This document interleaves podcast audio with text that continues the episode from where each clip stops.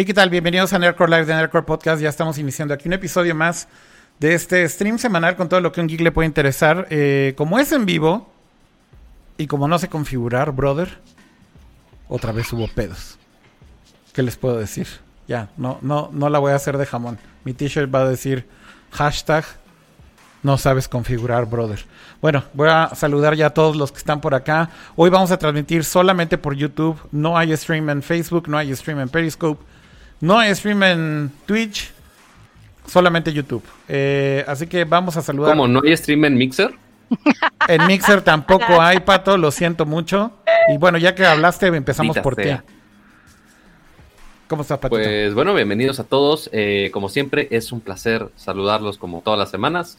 Eh, y también tenemos acá a la señorita Daniquino, ¿cómo estás? Hola, hola, muy bien, pues aquí mira, viendo si no sabemos configurar, brother, o qué está pasando. Pero bienvenidos a este Nerdcore Podcast, una semana más, claro que sí. Cama, ¿cómo estás? Cama. Hey, muy bien, eh, con mucho gusto, como cada semana, de estar aquí platicando con ustedes. Y además contento porque tenemos un invitado especial para hablar con un tema súper importante que justamente está pasando por estos días. Así es, eh, y bueno, se trata de Padawan, de hecho yo creo que ya no hay que hacerle mucha emoción, como ya arrancamos un poquito tarde, hay que presentarlo ya de volada y vamos a hablar de hecho con él primero, antes que nada, y de ningún tema adicional por lo pronto más que del que él nos va a presentar. ¿Cómo estás Padawan? ¿Qué hay de nuevo? Y gracias por venir a Nerdcore Live. Hola, hola, este, muchas gracias por la invitación, aquí a todos, un gustazo estar acá. Qué gusto verte y saludarte en vivo, Padawan. A ver... Yo creo que tenemos que darle un poquito de preámbulo al, tema, ¿no, eh, Padawan? O sea, yo creo que vámonos desde arriba y empezamos como desde el principio, dando un poquito de contexto de qué es lo que ha pasado en este, en este tiempo de la pandemia, que ha habido mucho movimiento con respecto a, pues, estas nuevas legislaciones que tienen que ver con el tratado comercial entre Estados Unidos, México y Canadá, que ahora se llama TEMEC, eh, o las siglas son TEMEC. Eh, y bueno, pues estas reformas básicamente obedecen a ciertos acuerdos, supongo, quiero suponer, con respecto al Temec, pero que pareciera ser que nos pasaron varios strikes, ¿no? Este Padawan. Entonces, ¿por qué no nos vamos desde el principio mientras aquí Pato reinicia su webcam porque se ve como súper robotizado? Es el único que tiene lag. Em, y nos explicas un poquito de todo el background que hay detrás de, de, todo esto. Y en un ratito vamos al chat también para saludar a todos. Pero vámonos desde ahí si quieres. ¿Desde dónde inicia todo esto? Sí, por supuesto. Eh, como bien indicas, la raíz de todo es el tratado entre México, Estados Unidos y Canadá, el TEMEC. Cuando eh, se negocia, eh, algunos capítulos, en este caso vamos a hablar del capítulo de propiedad intelectual, requieren algo que se llama armonización de las leyes. ¿Qué quiere decir esto? Que las leyes de los tres países de alguna forma tienen que ponerse de acuerdo.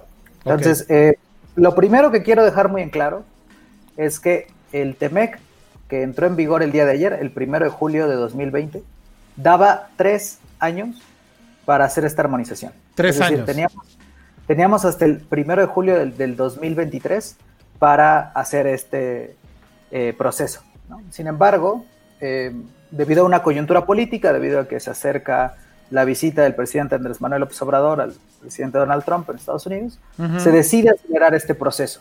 Entonces, es muy importante, ¿no? Entender que tres, algo que podíamos haber hecho bien en tres años, se hizo la tarea en cosa de 10, 8 días y que se votó entre el lunes y el martes, ¿no? Ok. Eh, ¿qué, es lo, que pide esta armonización? Bueno, esta armonización pide eh, el capítulo de propiedad intelectual que algunas cosas de la Ley Federal de Derechos de Autor eh, se reformulen o se ajusten y del Código Penal Federal. Son las dos leyes que se cambiaron, ¿no? la Ley Federal de Derechos de Autor y el Código Penal eh, Federal. Otro punto que quiero dejar muy en claro, como dices, contar las cosas del inicio, es que MEC no nos obligaba a poner lo que se puso. ¿A qué te refieres? ¿A qué te refieres con que no nos obligaba a poner lo que, lo que, no, lo que no se puso? O sea, ¿cómo, cómo es eso? Quiere decir que el equipo negociador del TEMEC vio que hubiera una cláusula en la que el TEMEC dice que tú no puedes como país, México, poner algo que vaya en contra de tu constitución. Ok. Y eso no le importó a la iniciativa que se presentó, a las iniciativas que se presentaron, se, pusieron cosas que son claramente violatorias de la Constitución. Entonces ya entendiendo esas dos cosas, ¿no? Que se hizo a prisa eh, y que se hizo por compromiso un poco y que no estábamos obligados a, hacer lo que se, a, imponer este tipo de, de, cosas, pues hay que hablar de, de, qué fue lo que, lo que acabó en la letra final de estas reformas. Okay. La primera es que la Ley Federal de Derechos de Autor impone un mecanismo que quizá algunos de ustedes estén familiarizados porque lo hayan visto en YouTube, en, otros, en otras plataformas, que se llama Notice and Takedown o notificación y retirada. Ok. La notificación y retirada normalmente es eh, cuando una persona alega que sus derechos de autor, su copyright ha sido violado, le solicita a una plataforma, que puede ser eh, Facebook, Twitter, etcétera, pero también un proveedor de hosting, una página web, que retire ese contenido. Ok dicho de manera coloquial, es un dispara y luego averiguamos. Es decir, primero lo quitamos. Y luego vemos si sí fue una violación o no. Luego vemos si fue una violación o no. Ok. Entonces, esto es sumamente problemático porque es un mecanismo que ha sido ampliamente documentado cómo ha sido abusado en Estados Unidos. Te pongo un ejemplo muy sencillo. Sí. Muy, muy sencillo, pero, pero que deja mucho en evidencia lo que acaban de pasar los legisladores. Hay despachos que se encargan del manejo de la reputación en línea de figuras públicas, políticos, deportistas, etc. Vamos a suponer que yo te vendo a ti que voy a limpiar tu reputación en línea. Y encuentro que por ahí un medio sacó un, este, un reportaje, una nota de algo que te deja mal parado. Yo lo que voy a hacer es que voy a agarrar ese reportaje, voy a copiar el texto, lo voy a pegar en un blog o en otro sitio que acabo de crear y le voy a poner una fecha anterior.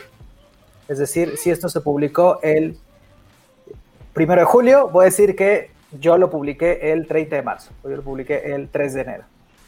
O sea, inclusive, aunque el contenido que está publicado, que no rompió ningún copyright, que no, no hizo nada ilegal, perdonen ahí el confeti de mi toma, no sé por qué el internet me odia, este, pero este, con eso... Pato. Ya, ya, empezaste a infringir el copyright, Pato, y mira, ya te pusieron ahí tu... Ya te están baneando desde el más allá, güey. Esto sí no es por configuración mía, quiero decir que esto es tu cámara 100% y tu conexión, Pato, lo siento mucho. Porque Pato no sabe pues figurar en cámara, brother. Pues en las, en las cámaras, en las cámaras Dani y Kama me ven bien, según yo, pero bueno, el pedo es de obvies. Pero bueno, el problema es que, ok, puede decir cualquier persona de, ah, oye, pues no me cae bien tu contenido, entonces nada más lo voy a tirar. Y no, justo como dices, no checa ni, ni YouTube ni ninguna otra plataforma en donde llegue la queja que si es válido o no. O sea, nada más llega la queja y lo tienen que tumbar porque así es como están poniendo la regla, ¿no? Claro, creo que es justo lo que se va a explicar, ¿no? Ahorita. Exactamente, me parece que, que, que, Pato lo dejó muy bien porque eh, no tiene ningún incentivo, digamos, la plataforma para averiguarlo. Porque si no cumple con esa obligación de remoción de contenido, le cae una multa. Entonces no se va a arriesgar la multa, va a decir, no, mejor lo bajo. ¿no? Entonces, en este ejemplo que estaba dando, ¿no? Alguien copia, pega, dice, este, oye, yo lo publiqué antes utilizando una fecha apócrifa. Las plataformas confían mucho en filtros automatizados. Pues no son personas las que están revisando este, normalmente si esto se infringe o no. no normalmente se, se, confía en filtros automatizados. Entonces el filtro puede decir, ah, se va para abajo. Otro caso, hay eh, música, eh, sobre todo música clásica, que está ya en el dominio público pero que algunas ejecuciones contemporáneas de ciertos artistas sí están registradas bajo copyright. Entonces yo podría estar haciendo una ejecución de una este, obra que esté en el dominio público, pero el sistema podría confundirla con este, algo que está violando el derecho autor. Aquí lo importante es, eso, se supone que es una medida preventiva, ¿no? Es una medida para, para evitar justamente violaciones de copyright, pero no es, no es proporcional, ¿no? ¿Qué debería pasar? Lo que debería pasar es que eh, ese contenido, si va a ser removido, es porque hubo un debido proceso, porque hubo un juicio, porque una autoridad judicial así lo decidió. Y esto es algo que nos debería dar mucho coraje. A Canadá, que también es parte del TEMEC, no se le obligó a imponer la notificación y retirada. Canadá, Canadá tiene un sistema que se llama Notice and Notice o notificación y notificación. Ok. Es decir, en, Canadá tú llegas y dices, oye, creo que esto viola mis derechos de autor.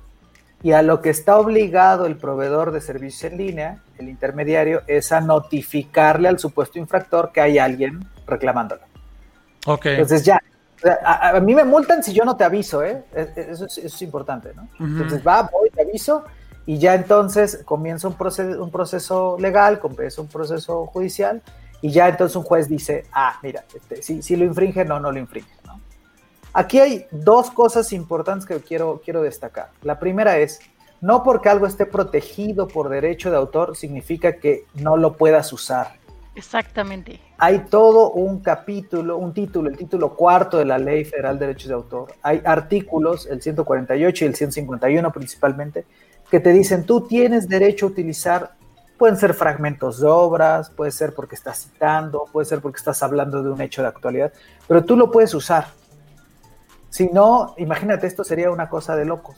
Entonces, lo primero es, no todo, el no todo uso que tú hagas de una obra protegida implica necesariamente una violación al derecho de autor. Ok. Y la segunda es que eh, justamente cuando hablamos de, esta parte, de, las diferencias entre México, Estados Unidos y Canadá, se nota que hay una, eh, una alineación con la llamada DMCA o la DMCA, que es el, acta de derechos de autor del milenio en Estados Unidos. Ok. ¿Por qué? No lo sé, no lo sé. O sea, en realidad no había ninguna necesidad de hacerlo. No había ninguna necesidad. Pues obviamente todo esto obedece, yo creo, en gran parte, como bien dices, a temas más políticos, ¿no? Este, Padawan, o sea, finalmente ahorita lo que estás diciendo es que aceleraron toda esta aprobación de pues todas estas leyes que coinciden justamente con la visita de, Andrés Manuel López Obrador, el presidente de México, a Donald Trump. Y a pesar de que estás diciendo que teníamos este lapso de tiempo para poder aprobar como estas leyes y hacerlo bien, pareciera que todo esto lo hicieron de manera express. Y esencialmente lo que está pasando entonces es que por tratar de replicar muchas de estas leyes que existen en Estados Unidos y en Canadá, aunque con implementaciones distintas, terminamos con cosas que van a tener repercusiones o posiblemente tendrían repercusiones por la interpretación en México, eh, tal vez no intencionales, pero sí que podrían ser mal utilizadas. ¿De acuerdo con lo que estoy diciendo? Sí, justamente el tema es la posibilidad de que eh, son herramientas susceptibles de ser abusadas. Y, no, no estoy hablando de lo hipotético, ¿no? el caso que te di eh, fue recientemente documentado por un reportaje del New York Times y del Washington Post, el de cómo Google, y Google tuvo que corregir algunas cosas, porque dijeron, no, esto está roto, este, cómo Google había sido engañado para retirar, para desindexar eh, resultados de búsqueda utilizando justamente el sistema de denuncias del derecho autor. Pero la cosa se pone mejor, porque el movimiento que iniciamos, que se llama Ni censura ni candados, ya hablé de la parte de censura, hay que hablar de la parte de los candados. Eh, a ver, voy aquí, voy aquí rápido si quieren con, alguno de, ustedes, Pato, Kama, Dani, ¿tienen alguna pregunta que quieran hacer ahorita a Padawan? Por cierto, eh, nada más no mencioné al principio, pero a ver, Padawan es alguien a quien hemos tenido invitado antes aquí en Nerdcore, pero para los que no lo conozcan, bueno, pues él eh, se encuentra trabajando hoy en día en esto que se llama no sé, no sé cómo se lee la cuenta, pero es R3DMX, pero, pero básicamente es la red de defensa, red en defensa de los derechos digitales, eh, que es una organización eh, Padawan que básicamente imagino que es sin fines de lucro, pero que justamente defiende los derechos de los usuarios en Internet en México, ¿correcto? Así es. Ok. correcto. Entonces, bueno, ya lo hemos invitado justamente a platicar de otros temas. Pato, ya pudimos arreglar la, la, toma. Entonces, no sé, Pato, si quieres este, hacer por aquí algún comentario o alguna pregunta para el buen Padawan. Entonces, eh, mi estimado Padawan, porque él se hizo mucho ruido en las redes sociales justo por cómo funcionarían esos sistemas este, a través de todas las redes sociales que usamos aquí en México, que pues, básicamente son las mismas que usamos básicamente el resto del mundo, y cómo nos afectaría a los usuarios, a los que están publicando contenido. Justo decías, por ejemplo, en un portal de noticias que si alguien, ay, no me gustó tal imagen que usaron de X político, la pueden bajar nada más porque quieren. Y también estaba el otro lado, eh, que tú puedes meter eh, esa como denuncia diciendo de, oye, esto va contra los derechos de autor, pero aparte lo peor del caso es que ni siquiera tienes que demostrar que son tuyos tus derechos, esos derechos de autor, ¿no?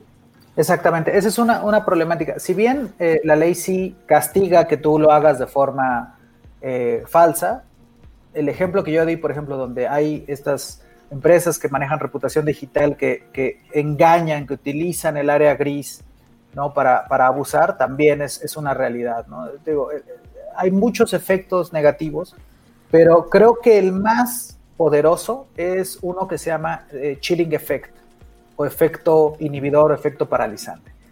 ¿Qué quiere decir? El chilling effect es sumamente grave para cualquier sociedad democrática en términos de libertad de expresión. Quiere decir que yo cuando vaya a crear un contenido, generar un texto, subir algo, me la voy a pensar dos veces porque no quiero acabar en un litigio. Mm. Es como, mm, mira, salió esto y lo quiero comentar en un video en mi canal de YouTube. Uy, pero ¿qué tal que me lo baja? Y ya ni siquiera es el que... No, imagínate muchos de los medios que... Muchos de los medios que no generan casi nada de ingreso. O sea, imagínate que aquí en Nercor, que por, por ahora no hemos sacado ni un peso, amigos. Bueno, de sus chats, pero pues, bueno, es, lo, que de los superchats, lo, para, alcanza para los totis. Eh, pero imagínate que de repente usamos, no sé, un video de Apple, algún, de algún político, de lo que quieras. O sea, puede ser cualquier tema, no tiene que ser nada de político. O sea, si usamos el, esto nos pasa mucho, que usamos un video de Apple Ok, nada más para referencia, este, eh, ¿cómo se llama esta?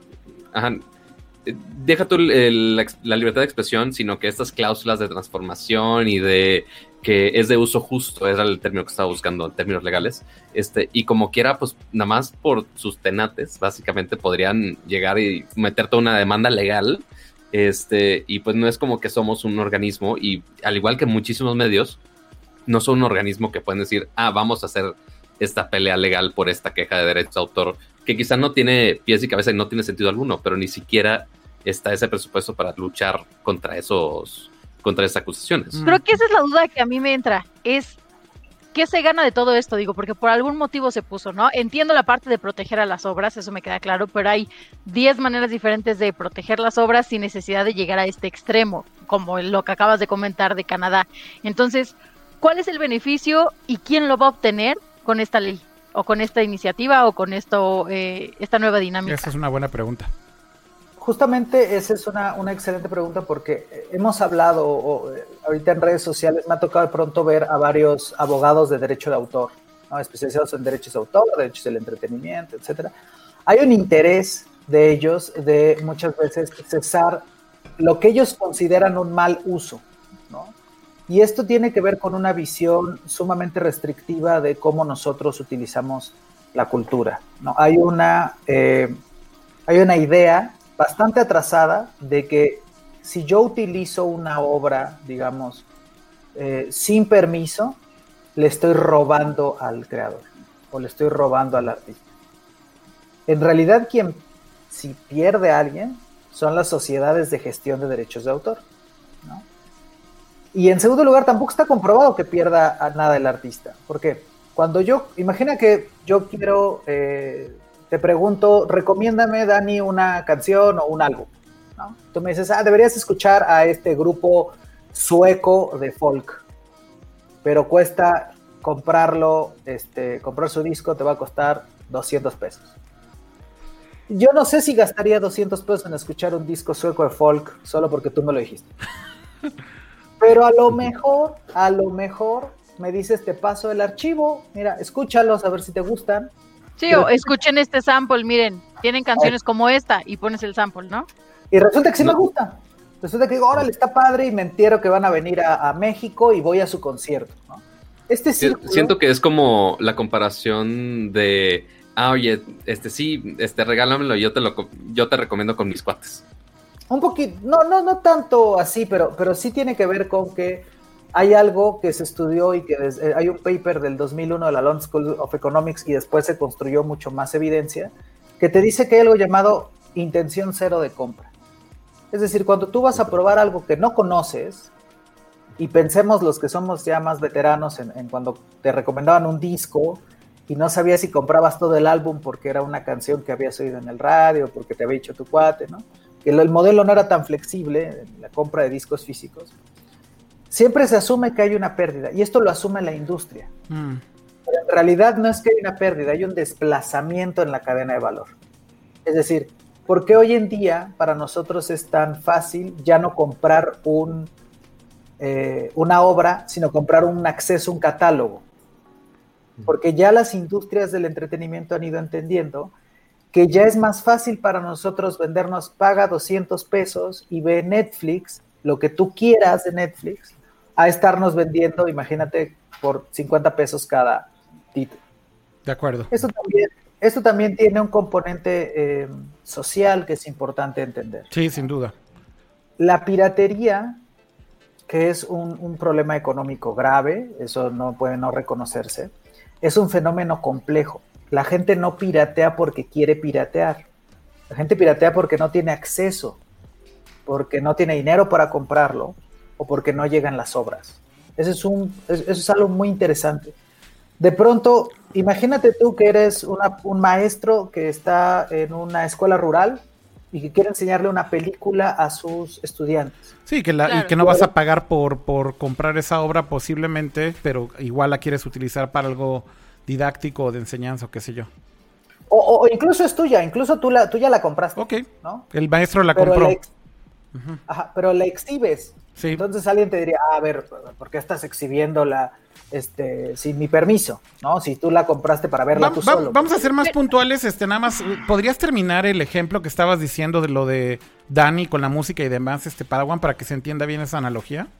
Sí, justamente, o sea, es decir, en este, en este circuito de la intención de compra, yo no tengo intención de compra en lo que me recomienda Dan. No lo tengo, no, no, no lo pagaría. Pero si yo lo escucho y me gusta, es probable que sí, indirectamente, adquiera algún otro bien relacionado. Si yo tengo la, este, los medios para hacerlo. Repito, puede ser que me guste esa banda y entonces sí compre su álbum. Y entonces sí vaya a sus conciertos. Y entonces sí compre su merchandising.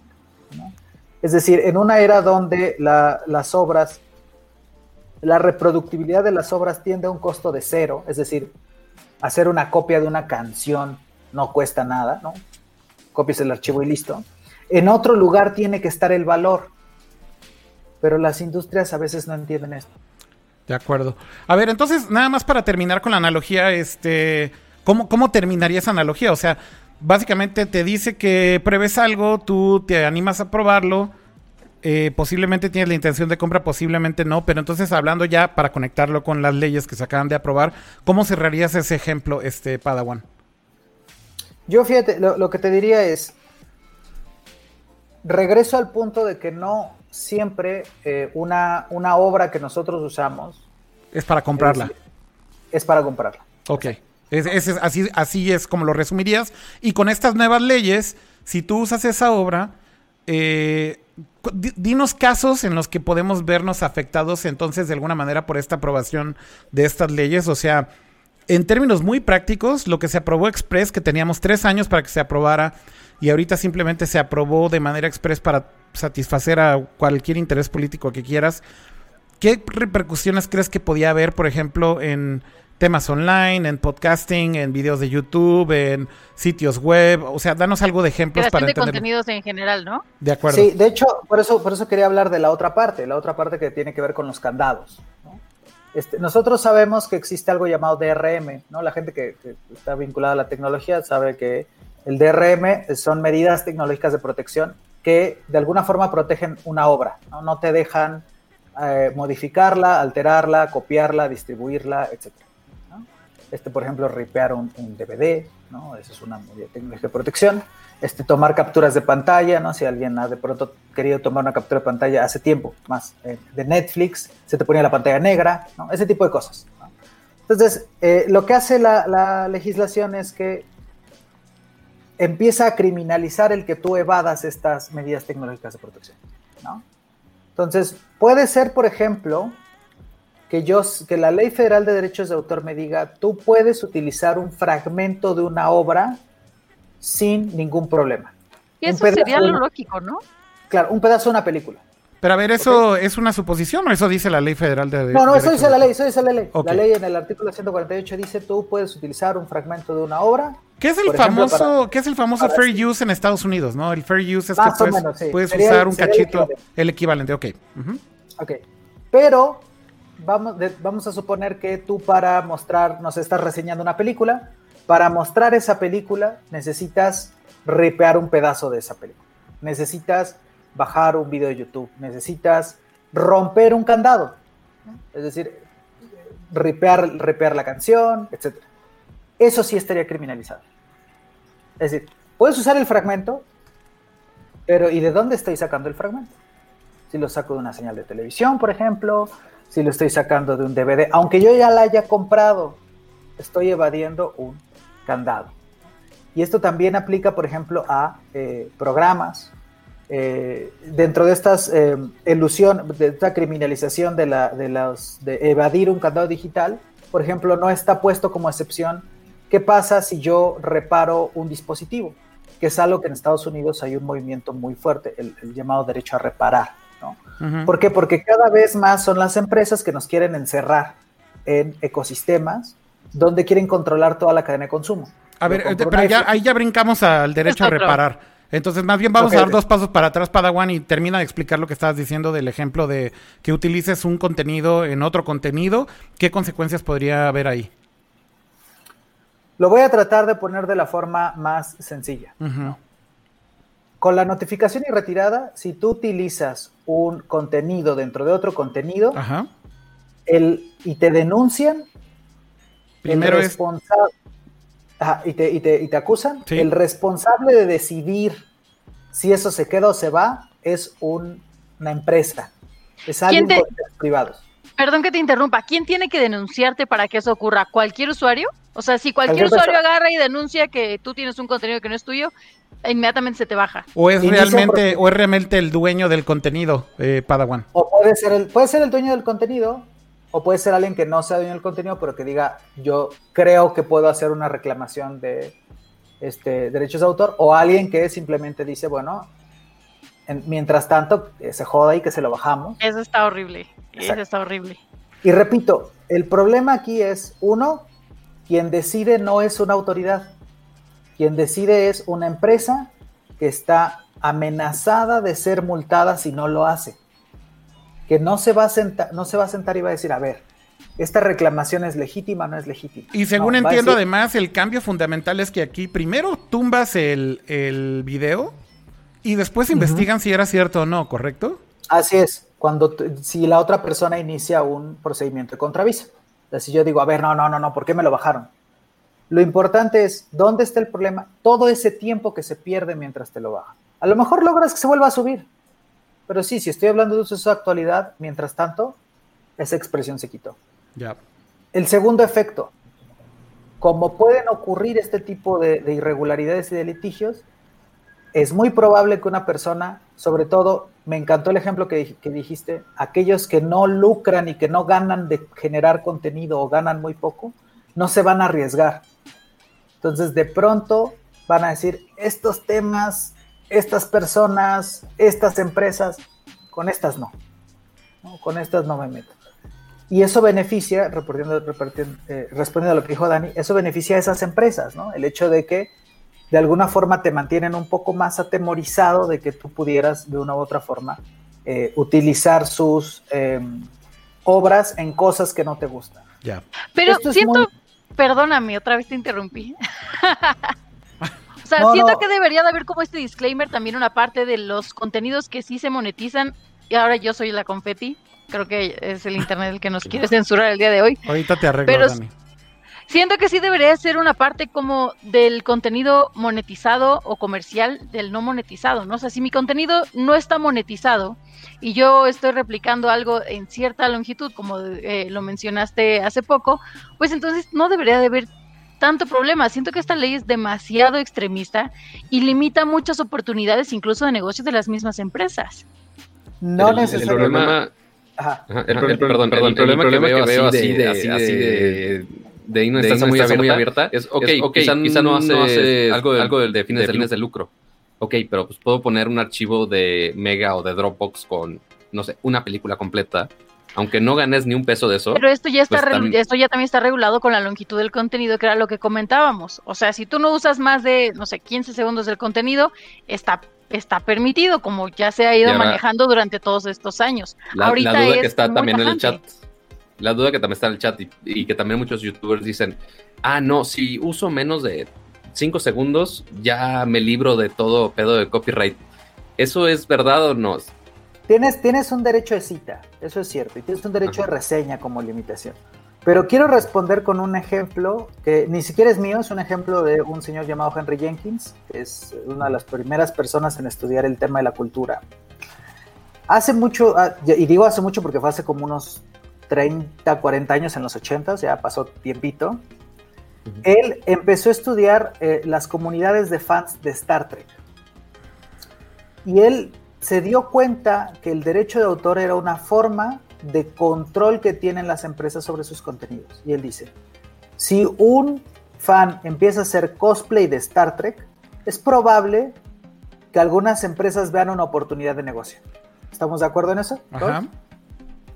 Si un fanático hace un fanart o un fanfic erótico, homoerótico de Star Trek, es muy probable que salten y te denuncien por violación de copyright.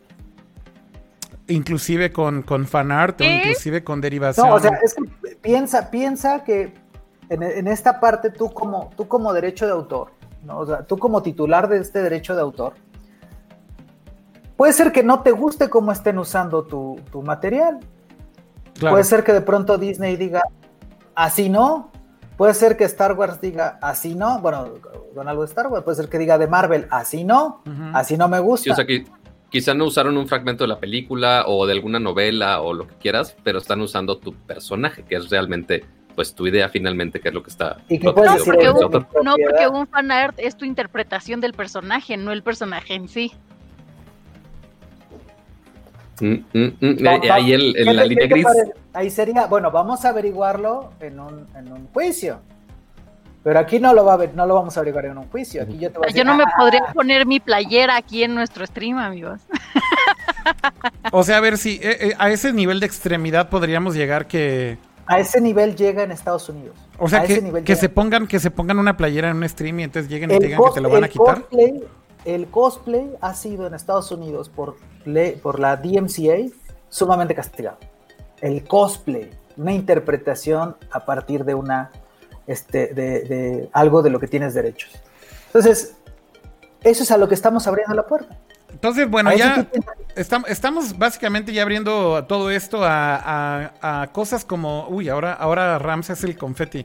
O sea, hoy, hoy de plano, aunque ya está bien hecha la configuración, les digo, es que en vivo siempre va a pasar algo, ¿no? Siempre va a filiar algo, siempre va a madrearse algo. Entonces, ya, o sea, creo que lo importante es decirle a todos, tengan paciencia, chavos. Así es esto de, producir en vivo y, a ver, voy a arreglarle la cama aquí en vivo.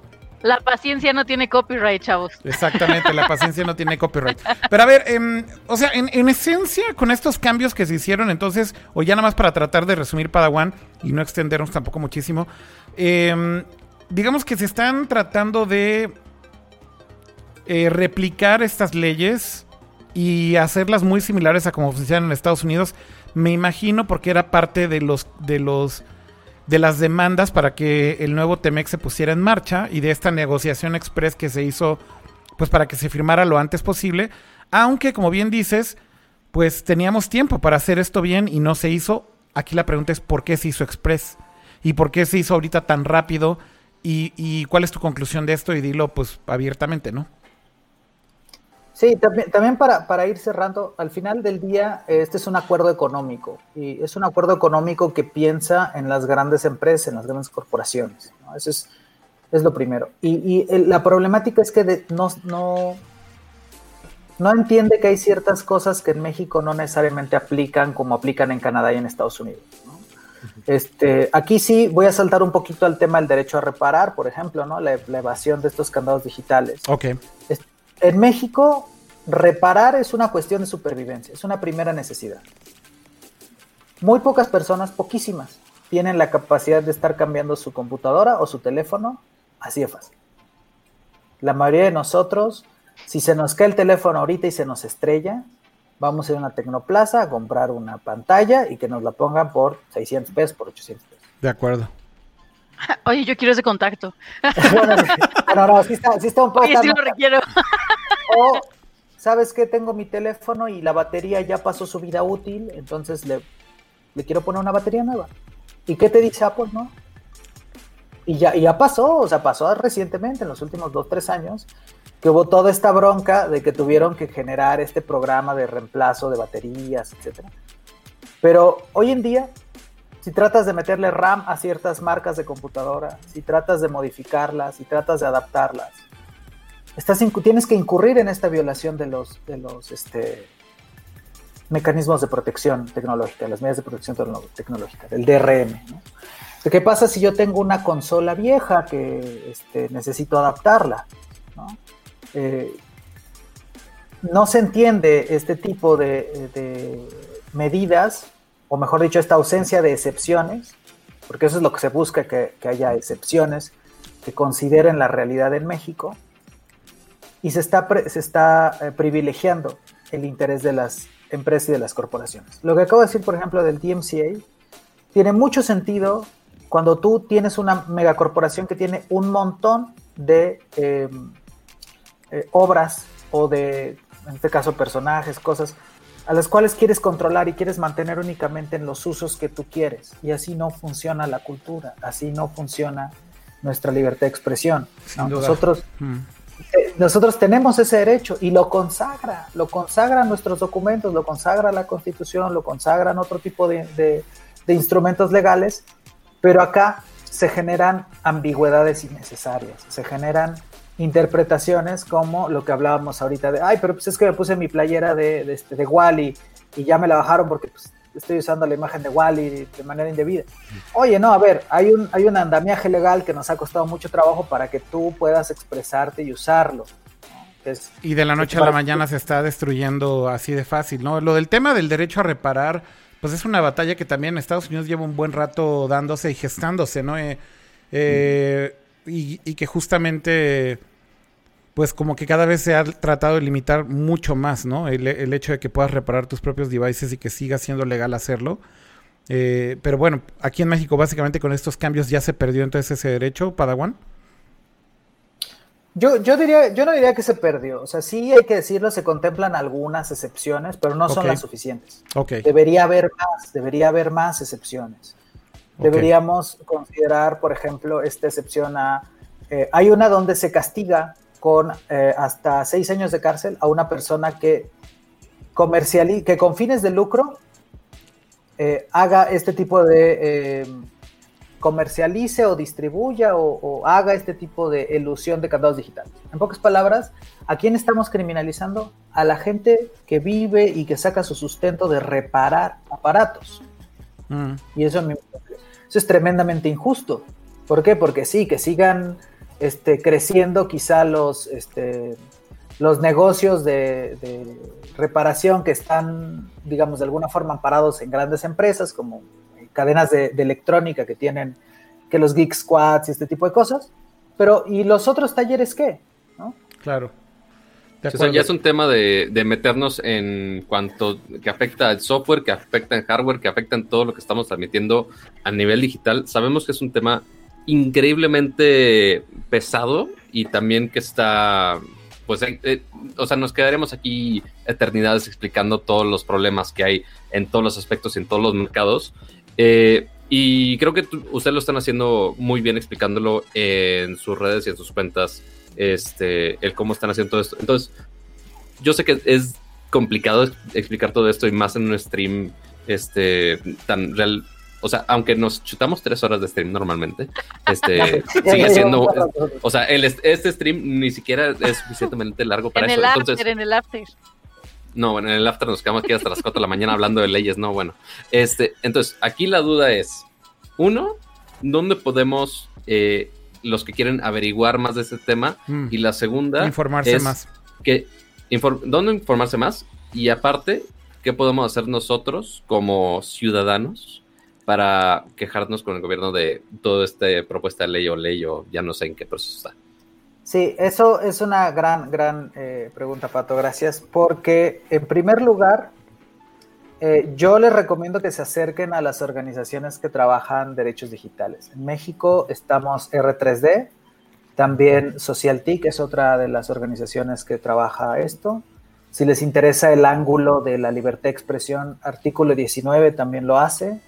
Eh, Creative Commons México se ha acercado, Wikimedia México. Hay varias organizaciones que este, pueden ustedes acercarse a nosotras, nosotros. Nuestro trabajo es explicar. Y qué bueno, gracias que, que, lo dices, que cuesta trabajo. Son temas áridos. Este, muchas veces no sabemos nosotros cómo funciona nuestro propio sistema legal. Es, no sabemos cuándo una ley ya se aprobó, cuándo no. Y son cosas que nos... Y, y además ahora lo mezclamos con tecnología, que también es un área en la que de pronto ciertas personas dicen, bueno, pero ¿esto qué es? ¿Esto cómo? Entonces, hay un doble trabajo y, gracias también por abrir este espacio, por haberme invitado y por siempre abrirnos el espacio. La verdad, siempre, siempre es, es un gusto estar con ustedes, porque nos permite hacer esto llegar a la gente que al final del día es a quien le afecta. ¿Qué pasó ahorita? Ustedes quieren consultar la ley en el diario oficial de la federación. Pueden ustedes buscar eh, el día de ayer en la versión vespertina del 1 de julio están ahí, si de veras quieren clavarse, así que en el código fuente quieren clavarse en la ley, pueden agarrar, abrirla y ahí aparece. O sea, ahí dice cada cosita que nosotros... Y, que se van, a, se van a marear, se van a marear nada más de leer todos los términos legales. Lo, intenté leer de, de, justo una ley de los, ah, justo los impuestos que se aplicaron en los servicios digitales hace algunas semanas. Es y no mames, es, es, pesadísimo. O sea, si, si no viene una persona que sabe de leyes, así como tú comprenderás, a explicarnos así con, con peras y manzanas de, mira, es esto. O sea, es muy difícil que nosotros vilmente estemos leyendo justo el diario de la, Federación de la Nación, ya no sé ni de qué. Diario oficial de la Federación. Así, ya, ya no sé si estoy combinando términos de Star Wars o qué estoy haciendo, pero sí es un tema complicado que justo eh, se agradece mucho que estés por acá explicándonos todo este tema y que ya podamos entender un poco mejor. Y, del, del, llamado a la acción, eh, ahora que ya está publicado, que ya entró en vigor, porque una vez que se publica en el diario oficial entra en vigor, ¿no? Eh, hay instancias que pueden decir, hey, esto está mal. Y una de ellas es la Comisión Nacional de los Derechos Humanos. Hay un instrumento legal llamado acción de inconstitucionalidad. Si algo es inconstitucional, la CNDH y otros este, organismos que ahorita no vienen al caso, pero la CNDH puede llegar y decir, oye, esto no está bien, esto que aprobaste va en contra de la Constitución mexicana, en este caso, el artículo sexto y séptimo que consagra la libertad de expresión. Y entonces tiene que llegar un árbitro. en el caso de México, el árbitro es el Poder Judicial de la Federación o la Suprema Corte de Justicia. Entonces, ¿qué pasa? Yo digo, hey, esto está mal, esto que aprobaron los legisladores, esto que aprobó el Poder Legislativo no está chido acción de inconstitucionalidad. ¿Qué quiere decir eso? Ah, vamos a hablarle a un árbitro, vamos a hablarle a la corte y entonces las y los ministros de la corte se sientan, discuten, eh, dicen sí, dicen no y al final ellos son los que determinan juegue fue al balón o pueden decir no, esto no va, esto se tiene que echar para atrás. Pues sí, pero la duración de ese proceso, ¿de cuánto es aproximadamente? Puede durar eh, meses, puede durar, hay, hay, procesos de inconstitucionalidad que llegan a durar uno o dos años, pero la gran ventaja es que una vez que decide la Suprema Corte que no es, ya no puede ser. Entonces, es una no, es una victoria temporal, no es como que, ay, me lo regreso y le cambio una coma. Es, ya decidimos que esto no es, y ya decidimos que las futuras leyes que salgan no pueden ir por ahí. Entonces, tampoco, o sea, tampoco hay que tirar, echarlo como algo de menos. ¿no? O sea, es un proceso más largo, por supuesto, es un proceso más difícil, pero eh, es un proceso que vale la pena hacer. Y estamos llamando a las personas a que en primera instancia nos ayuden a presionar a la comisión. Okay. La comisión tiene 30 días. La tienen desde hoy al 31 de julio, bueno, de ayer al 31 de julio, para decir esto es inconstitucional. Y nosotros hemos dispuesto una plataforma en R3D, R3DMX, diagonal TEMEC, y en el futuro en ni censura ni candados.org, donde puede entrar la gente, puede llenar un formulario muy chiquito y nosotros nos encargamos de que eso le llegue directamente a la Comisión Nacional de Derechos Humanos. Eso es una gran iniciativa entonces y, y, entonces todavía se puede hacer algo al respecto. Muy bien, Padawan. Creo que Kama tiene un último punto para, para preguntar. Adelante, Ramsa. Eh, solo rápido, digo, sinceramente yo estaba escuchando con mucha atención, no me considero para nada capaz de opinar mucho del tema, no vaya a decir alguna barrabasada por mi desconocimiento de la ley, pero lo que sí me queda claro es que también las personas que hacen este tipo de leyes están igual que yo y estoy justamente acordándome, de verdad, ¿sabes? ¿Sabes, ¿Sabes de qué me estoy acordando? De, de cuando nos platicaste justamente cuando estaba el tema de la neutralidad en la red. Es un tema tan complicado y que requiere especialistas eh, que verdaderamente sepan del tema, que no es algo que se pueda decidir en una en cuestión de días o de semanas como, como se hizo ahorita, porque involucra verdaderamente un chorro de cosas y, y me queda claro que esto fue, así como en su momento se estuvo discutiendo este tema de la neutralidad en la red, ahorita tal cual se aprobó por los intereses de otras personas y por los intereses de unos cuantos y nos tomaron distraídos y aquella vez afortunadamente pues medio se pudo hacer algo. En esta ocasión no, o sea, como tú dices, ya está publicado en, en, el, en el diario, ya le echaron a andar y entonces ahorita desgraciadamente ya dependemos de otras instituciones que, digo, también eh, no quisiera adentrarme mucho, pero que últimamente no han tenido el peso o la capacidad de, de anteponer los intereses de la sociedad por, por cómo funciona el, gobierno actual. Entonces, eh, no lo sé, insisto, no, no, eh, no me siento tan capacitado de, dar una opinión muy profunda. Lo que sí sé es que no, por lo menos yo no le veo nada positivo. Eh, casi siempre uno dice, ok, estamos hablando de lo malo y qué es lo malo y por qué siempre de lo negativo. Yo en este caso, sinceramente, no le veo absolutamente nada positivo, a menos que tú eh, sepas algo que nosotros no sabemos, o tú como analista o experto en el tema, tal vez nos puedas decir si existe algo positivo en esto, pero, pero yo sinceramente no se lo veo. Tiene, tiene mucho que ver con... Hay algo que decimos en R3D, que es que el sistema del derecho a autor está roto. Y esa es una problemática no de México, es una problemática global. Porque el derecho de autor ha crecido no para proteger a los autores y a las personas creadoras, que merecen la máxima protección y la máxima, este, el máximo apoyo.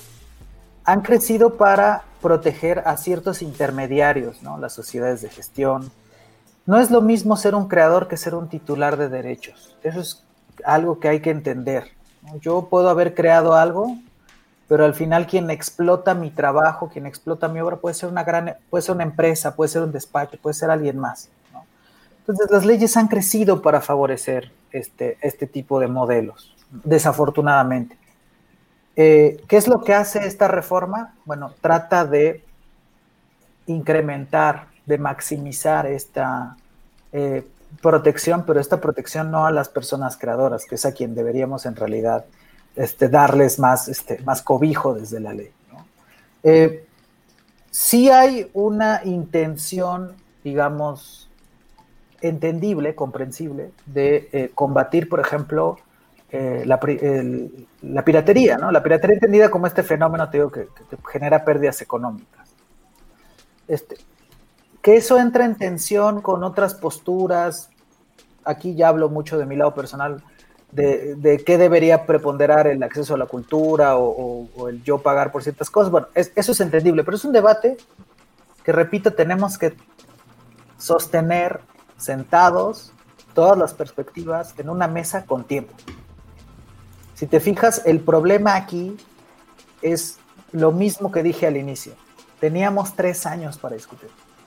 Teníamos tres años para escucharnos e incluso para decir, ah, mira, esto que tú estás diciendo ok, va, ¿no? Y esto que yo estoy diciendo, ok, va, ¿no? ¿Qué es, ¿Cuál es el problema? No existió ese espacio, no existió ese tiempo. Se apresuró todo. Se, apresuró todo, se hizo un, ahora sí se hizo copia, copia, pega, y una copia, pega aparte mal hecha, mala, nociva, ¿no? Entonces, creo, que, creo que en eso yo lo resumiría, ¿no? En que no es que no podamos de pronto sacarle cosas eh, positivas, este, por ejemplo, No es que sea necesariamente positivo, pero... Entonces, es lo que te iba a decir, o sea, como que no he escuchado nada positivo hasta ahora, Padawan. No, pero... pero a ver, o sea, siendo así ya, echándole ganas, ¿hay algo realmente que pueda decirse positivo de todo esto? ¿O Nelson? Bueno, echándole ganas, yo por ahí diría que, que, se trata de atender, por ejemplo, el problema de estos sitios como Roja Directa, ¿no? Este, que de pronto toman transmisiones y les retransmiten y que qué tan legal puede ser eso, ¿no? Como que intenta, o sea, digamos que ahí hay un intento por entender algún problema y este y tratar de poner eso eso en la ley, ¿no? Ok. Desafortunadamente, este cuando tú te vas hacia el derecho penal, que es el derecho de los castigos, ¿no? el derecho de las multas y de, los, de, las, de la cárcel, es muy difícil. Es muy difícil porque en realidad lo que haces es que criminalizas la desigualdad, criminalizas el acceso, digo la falta de acceso, criminalizas la pobreza. Entonces, cuando te vas sobre esa perspectiva se vuelve, se vuelve muy difícil. ¿Qué es lo que necesitamos a, futuro? De entrada, no solo revertir esto, necesitamos sentarnos y, ponernos a discutir de hacia dónde queremos ir en realidad con este, las leyes de eh, derecho de autor. O sea, algo tan, tan, tan sencillo y tan simple como que tenemos el plazo de protección más amplio en todo el mundo, no puede seguir así. En México, una obra para que entre en el dominio público, para que cualquiera la pueda usar, tienen que pasar 100 años a partir de la muerte del, del, autor. Ok. Es decir, si alguien hizo una obra... Nadie podrá usar el nombre de Dani Kino durante 100 años después que me muera. ¿Oyeron eso? No, no, no, vamos a suponer ni que... Mis hijos ni mis nietos. Vamos a querer que, vamos a suponer que queremos que Nerdcore quede en el, en el dominio público y cualquiera lo pueda usar. Bueno, 100 años después 100 años después de la muerte del último de ustedes, que forma parte, vamos a poder hacerlo. Que esperemos eso sea como por ahí del 2300. ya. Pues Pero, porque Kama viene vestido de Jonas, entonces él puede viajar en el tiempo y puede posicionarse en el 2300. ¿Por, por qué digo que esto es negativo? Ajá. Porque el convenio de Berna, que es como el acuerdo internacional que se firmó sobre el plazo de protección, dice 50 años. Y México dice, no, no, no, 100. Ok. Entonces es como, me parece que es muy poco razonable que de pronto no podamos reutilizar ciertas obras que podríamos hasta considerar que son, que se vuelven parte del bagaje de, un país, ¿no? Las obras, digamos, de personas como Alfonso Reyes, Juan Rulfo, ¿no? Que, que dices, bueno, ya, ya deberíamos poderlas usar. No podemos crear a partir de eso. Algo que me gusta mucho usar como ejemplo, y si quieres con esto ya voy, voy cerrando. Ok. Mucha gente no sé, no, sé si se ha preguntado por qué hay tantas series basadas en Sherlock Holmes. No, de hecho no, pero... Porque es un personaje que ya cualquier persona puede utilizar. Ya no, ya no, ya no, ya, ya pasó el tiempo de la muerte del autor, entonces digamos que es libre de derechos y cualquier persona puede utilizar ese personaje para crear lo que quiera. Exactamente, pero ojo, solo la primera mitad de lo que publicó Conan Doyle, la otra mitad sorprendentemente sigue protegida. O sea, por eso es que solo vemos cierto tipo de historias, cierto tipo de rasgos del personaje. Ya, o sea, si nos va a pasar con la Rosa de Guadalupe, en 100 años vamos a poder ver ciertos capítulos y unos ya no. en, teoría, ya deberíamos nosotros poder usar sin broncas a Batman, por ejemplo. Ya deberíamos poder crear cosas de Batman sin tener que darle dinero a DC. O con Mickey Mouse. Ya deberíamos pero eso, pero eso no va a pasar, mi querido Padawan. O sea, ¿cuándo van a dejar ir esas marcas y y, dejar que sus franquicias que siguen siendo vigentes, porque independientemente de la creación, pues el otro lado de la historia también es que se siguen explotando. Entonces, pues quieren seguirlas manteniendo vigentes, ¿no? Y quieren seguirlas manteniendo limpias. Pues es muy interesante todo esto, Padawan, y la verdad es que te agradecemos muchísimo que hayas venido al show. Eh, y que hayas tenido la paciencia de tratar de explicar todo esto. Como bien dices, es un tema árido y difícil, pero de la mejor manera posible. Así que, como ya sabes, aquí tienes tu casa para seguir hablando de este tema. Ahora lo que toca hacer es lo que dijiste en el show. Eh, mandar estos eh, como formularios para que se escuche la opinión de los usuarios en México. Y bueno, que te sigan también ahí en arroba padawan o en arroba... Eh, es 3DMX, ¿verdad? R3DMX. R3DMX, ok, muy bien. Nada más cierro con una cosita muy sencilla. Sí. Si en, si en, su momento tú te opusiste a Sopa, a Pipa, a ACTA, a TPP. Eso es lo que buscaban esos acuerdos. Esto que acaban de aprobar es lo que buscaban esos acuerdos. Entonces, si en los últimos 10 años que nos han querido, que nos quisieron introducir estos cambios, te opusiste, deberías oponerte en este momento. Oye, Padawan, y nada más para, para, agregar aquí un pequeño detalle que no, que no comentamos, pero ¿aprobaron todos los partidos por igual? ¿O hay como partidos que se pusieron a esto? Digo, no, no quiero politizarlo, pero simplemente por saber quiénes sí votaron a favor y quiénes en contra, o todos fue unánime, o cómo, cómo fue esto. Sobre, en, los diputados fue unánime, no, pero, pero digamos que a los diputados ya fue el segundo tiempo, ¿no? O sea, ya llegó con la aprobación del Senado. En el Senado fue muy interesante, porque en el Senado, a pesar de que la bancada mayoritaria, en este caso es Morena, fue quien, quien impulsó, este, llegaron, llegaron comentarios, al menos tres senadores, este, me parece que uno, una del PAN y una misma de Morena, este, presentaron reservas. Eh, para la gente que no está familiarizada con el proceso legislativo, primero se discute en lo general, así como estamos de acuerdo o no, y después se discute en lo particular. Ya este artículo, artículo por artículo. Y en, lo particular tú puedes presentar reservas, tú puedes decir, esta coma no me gusta de este artículo, o ay, deberíamos aumentarle este, esta palabra, ¿no? Aquí fue muy interesante porque sí vimos este, senadoras, senadores, este, la senadora, me parece que Antares Vázquez fue una de ellas, eh, Juan Cepeda fue otro de ellos, que incluso hablaron de software libre, ¿no? Que raro oír en el Senado que alguien vaya y diga, a ver, y los, la gente que hace software libre, ¿qué? Entonces, este, sí, sí. Se discutió un poco. pero al final, pero al final fue unánime. O sea, al final sí fueron todos los partidos, es lo que estás diciendo al final, eh, repito, sí hubo, sí hubo gente que hizo su tarea y eso se agradece y ojalá. Pero todos votaron, pero todos votaron, o sea, nos parcharon por igual, pues. Y la mayoría, y la mayoría la tiene Morena.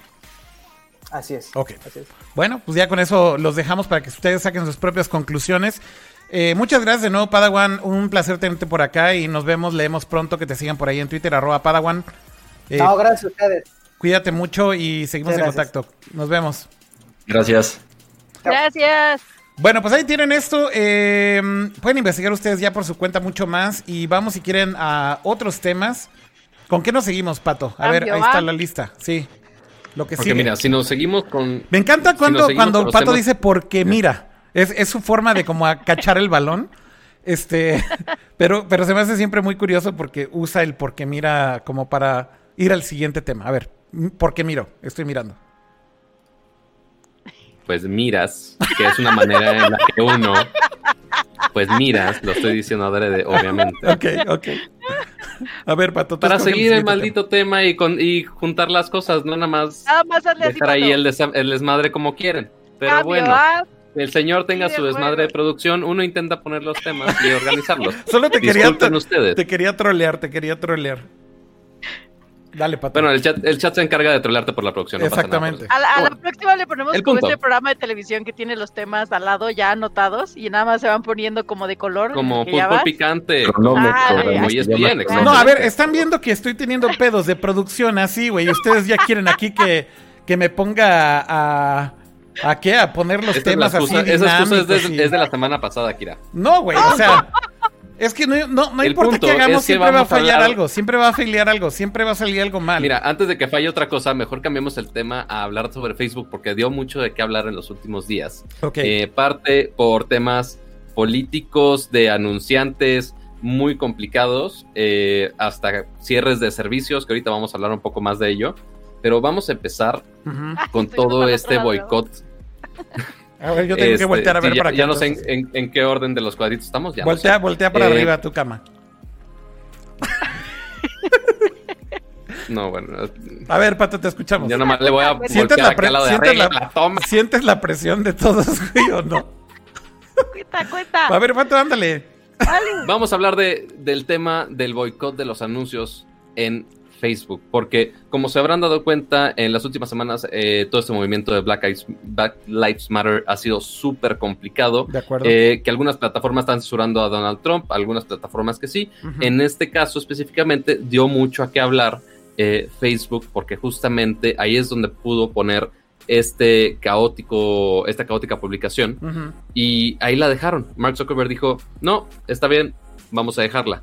Y ya eh, ligando todas esas ideas entre los empleados, entre toda la sociedad, todo el público en general, todos los usuarios, eh, llegamos a la conclusión de, oye, pues Facebook está fomentando el odio, dejando que justo estas publicaciones vivan en esta plataforma. Entonces, no es algo que podamos nosotros eh, simplemente gritarle a Facebook como justo todas las peticiones de, ah, darle un like y Juanito se va a salvar de tal virus. Pues no, lamentablemente con likes no se arreglan las cosas y los anunciantes saben que justo donde lo pegamos a Facebook, donde sí le puede afectar y de donde diga, ay güey, qué miedo, es en el dinero, que pues mm. de eso vive Facebook finalmente. Claro. Entonces, para pegarle ya a Facebook como quieren. de manera directa ahora sí. Ya de manera directa para decirle de, oye, este punto que estás, que estás haciendo esto que estás dejando que el odio y que todo esta fomentar la violencia, que lo estés dejando en tu plataforma, nosotros los anunciantes no lo vamos a dejar. Mm. Entonces, ¿cuál es la manera indirecta que tienen los anunciantes para no dejar que Facebook se salga con la suya? Les vamos a quitar su dinero. Entonces, ya muchísimas marcas, este, incluyendo este PlayStation, que creo que se sumieron a este boicot. Sí, la lista ya, es grandísima. Que es grandísima ahora Desde cosas como Unilever, PlayStation, creo que Microsoft también. Ahí, es una lista enorme. McDonald's, Coca-Cola, este... Sí, las multinacionales de las más grandes ya retiraron sus anuncios de Facebook. Entonces ya quizás lo estén gastando ese presupuesto en, en Google o no. Se me hace que ya ni tenían presupuesto porque cuarentena y dijeron, ah, para que no piensen que no estamos pautando, vamos a poner nuestro anuncio de que nos subimos. No, o sea, y es un, o sea, no, no creo que sea por eso, o sea, imagínate que Coca-Cola se vaya sin, se quede sin dinero de marketing, imagínate, no, no va a pasar nunca, pero pues sí, decidieron que todo ese presupuesto que se va a Facebook, este, y quiero pensar que eso también incluye las otras plataformas de Facebook como Instagram, sí, pues retiraron su presupuesto, ajá, se retiraron su dinero de ahí y ya sin Facebook se queda sin anunciantes, ahí pues ya se podría ir al, a la quiebra porque es su manera de monetizar. Entonces, ya muchas empresas se unieron a esto. Pero no es la única. Hay algo interesante y nada más quería como ponerlo para que tengamos algo de contexto sobre sobre el, el boicot. A ver, déjenme nada más. Porque estamos viendo la playera del show de Pato. Sí, no era, no era la playera del show de Pato lo que quería poner, era, poner otra cosa. Porque nosotros vamos a monetizar con esa maldita Sea, la, estaba vendiendo en Marketplace y ya me la quitaste, maldita sea. Pero nuestro setup tan sofisticado, la verdad es que ahora ya hace que, que yo me apendeje todavía más de lo que ya me apendejaba. Ahí va, ahora sí, estoy, estoy cargando la toma correcta y, les voy a poner aquí algo que es muy interesante verlo como gráficamente. Ahora sí está. Mira, esto es algo que vale la pena ver porque es eh, una gráfica que justamente te ayuda a visualizar un poco el de qué tamaño es el impacto real de este boicot. Em, Exacto. El, el, el revenue de Facebook del 2019 de advertisement fueron 70 billones de dólares. Esto es 70 mil millones de dólares prácticamente, ¿no? 69.7 son 70 mil millones de dólares de revenue, güey. O sea, la cantidad de ventas que está haciendo Facebook es absurda. Ahora, eh, si ustedes ven el top 100 de compañías eh, em, que tienen eh, spending o, gasto anual de Estados Unidos, es decir, las 100 compañías más grandes que más gastan en advertising en Facebook, solamente es 6.4, o sea, 6.400 millones de dólares. Son el top 100 de esas compañías. Es decir, no son ni el 10%, güey, del total de ads que eh, Facebook vende hoy en día. Y después, si nos vamos solamente a los que están boicoteando eh, en específico en este momento, que son las ocho compañías más grandes que son parte del boicot, estamos hablando apenas de 700 millones de dólares. Es decir, si, si de los 70 eh, mil millones, güey, solamente dejamos el top 100, que son menos de 7, de mil millones, y luego nos vamos solamente a las más grandes de las boycotters, que son 700 millones de dólares, es insignificante el impacto que está teniendo Facebook hoy en día por eh, este boicot. O sea, no, no les está pegando, esa es la realidad. Pero lo que hay que decir es que sí está causando un revuelo mediático y está haciendo que la conversación esté muy viva, porque son marcas grandes, independientemente de que hoy en día de dónde viene el dinero de Facebook y muchos se preguntarán de dónde viene el dinero. A ver, viene también de partidos políticos, de campañas de políticos, que eso es algo muy vivo en Facebook hoy en día, porque evidentemente le meten dinero ahí para las campañas de los presidenciables, de elecciones de países, etcétera. Brutal, porque sabes que ahí al final hay muchísima gente y que puedes inclusive influenciar en las elecciones como se ha probado en, elecciones pasadas.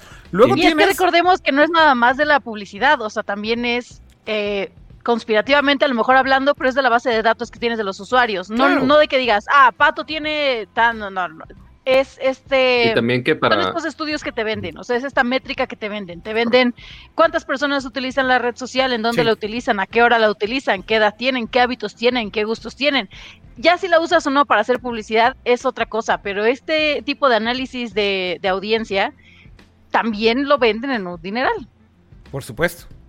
Y si consideramos también a los negocios pequeños, que son muchísimos, o sea, ahora sí entramos ya a los que son negocios como eh, restaurantes o como negocios individuales y demás, que hoy en día dependen mucho también de lo que meten de dinero en Facebook para traer tráfico a sus sitios web, a sus preventas, a su e-commerce o inclusive a conectarlo con el eh, delivery de comida, etcétera, etcétera, comida a domicilio. Pues estás, estás hablando que abarcan tantas industrias ya y tantos tipos de anunciantes que los que son muy grandes en nombre, pues pareciera ser que no le están haciendo ni cosquillas. Sin embargo, insisto, mediáticamente sí está causando eh, una conmoción de cierta manera porque pues por lo menos los, los advertisers grandes en cuanto a nombre como marcas como Coca y marcas como Unilever y marcas de ese, de ese nivel, pues finalmente sí crean ruido, ¿no? Y están tratando de crear como esta conciencia del nivel de dependencia que tenemos en, Facebook. Y el boicot, nada más es por recordarlo, es porque todas estas marcas están diciendo que no están de acuerdo en cómo Facebook ha reaccionado, a cómo regula su plataforma, a cómo reacciona ante temas como eh, eh, hate speech o, contenido de odio o discriminación, etcétera, etcétera, y cómo son muy tibios en ese sentido para reaccionar, pues inclusive contra posts que han sido muy dañinos del mismo presidente de los Estados Unidos y que Facebook simple y sencillamente no actúa a la altura de las circunstancias, ¿no? Entonces, vaya, nada más para que lo tengan en contexto, el impacto económico todavía no es muy grande, el impacto mediático creo que sí lo está haciendo, ¿no? Ahí estás, Pato, ahí estás, Pato. perdón, amigos, que este, Akira se nos perdió un segundo en la, en la llamada y ya no sabíamos si se había caído el changarro no. Aquí seguimos, aquí seguimos. Eh, con, esta con esta producción uno nunca sabe, pero también, también considerando que otras plataformas que sí han hecho la labor de no ingresar dinero de, lugares que quizá no deberían, por ejemplo Twitter que dijo, oye, no vamos a, ganar absolutamente nada de dinero de políticos, de anuncios eh, de política y pues la única solución que tienen es irse a Facebook y demás. Pero imagínate, inclusive y más con ahorita con todos los negocios, principalmente restaurantes, negocios pequeños, que están intentando eh, surgir de manera digital para sobrevivir este, con todo esto de la pandemia, pues sí están recurriendo a los anuncios de Instagram, de Facebook, en todos lados para poder vender algo en línea este, y que eventualmente todo ese conjunto de negocios chiquitos son ese gran cuadro azul que veíamos en la gráfica, porque pues eventualmente los negocios grandes no, no están afectando tanto como pensaría uno. O sea, sí tienen un buen de lana, sí, pero también es, es como la cola, la cola larga de las gráficas, como llaman, que es toda esa población pequeña que está poniendo pequeños, eh, pequeñas inversiones en anuncios. Entonces, pues, aparte, había, algunos casos ahí medio particulares en donde eh, ciertas marcas comentaron que iban a, retirar sus pautas de Facebook, pero no de Instagram. Porque, ah. ¿sabes? O sea, nos salimos de Facebook, pero Instagram también es de Facebook. Eso no, Dicen, ah, eso no dice nada. O sea, además lo estás desviando a otro lugar, pero eventualmente termina en la misma empresa. Exactamente. Y luego hubo otros casos que también se fueron como al extremo en donde dijeron, vamos a cortar pautas en todas las redes sociales, porque todas están rotas y hasta que de cierta forma esto no se empiece por lo menos a moderar, si le podemos llamar así, vamos a, regresarles nuestro dinero. Eh, aquí, aquí lo, interesante y es lo que decía Kira, o sea, realmente así que tú digas, le están pegando durísimo a Facebook en la parte monetaria, no, es, es, es un pelo de un gato, casi, casi. Y aún así Zuckerberg justamente en una eh, llamada que tuvo con, con inversionistas a principios de semana dijo que no le preocupaba porque tarde o temprano iban a regresar. Porque al final. eso es lo peor de todo. Eso, es, lo peor es un pinche malnacido, güey. Además, o sea, exacto, súper sinvergüenza el güey, así de tranquilo, van a regresar. O sea, no tienen a dónde irse. Desgraciadamente podría tener algo de razón. O sea, eh, eh, Instagram, más que Facebook, eh, nos guste o no Facebook, o depende qué tipo de usuarios estén ahorita usando Facebook o qué rango de edades estén usando Facebook, son los dueños de Instagram.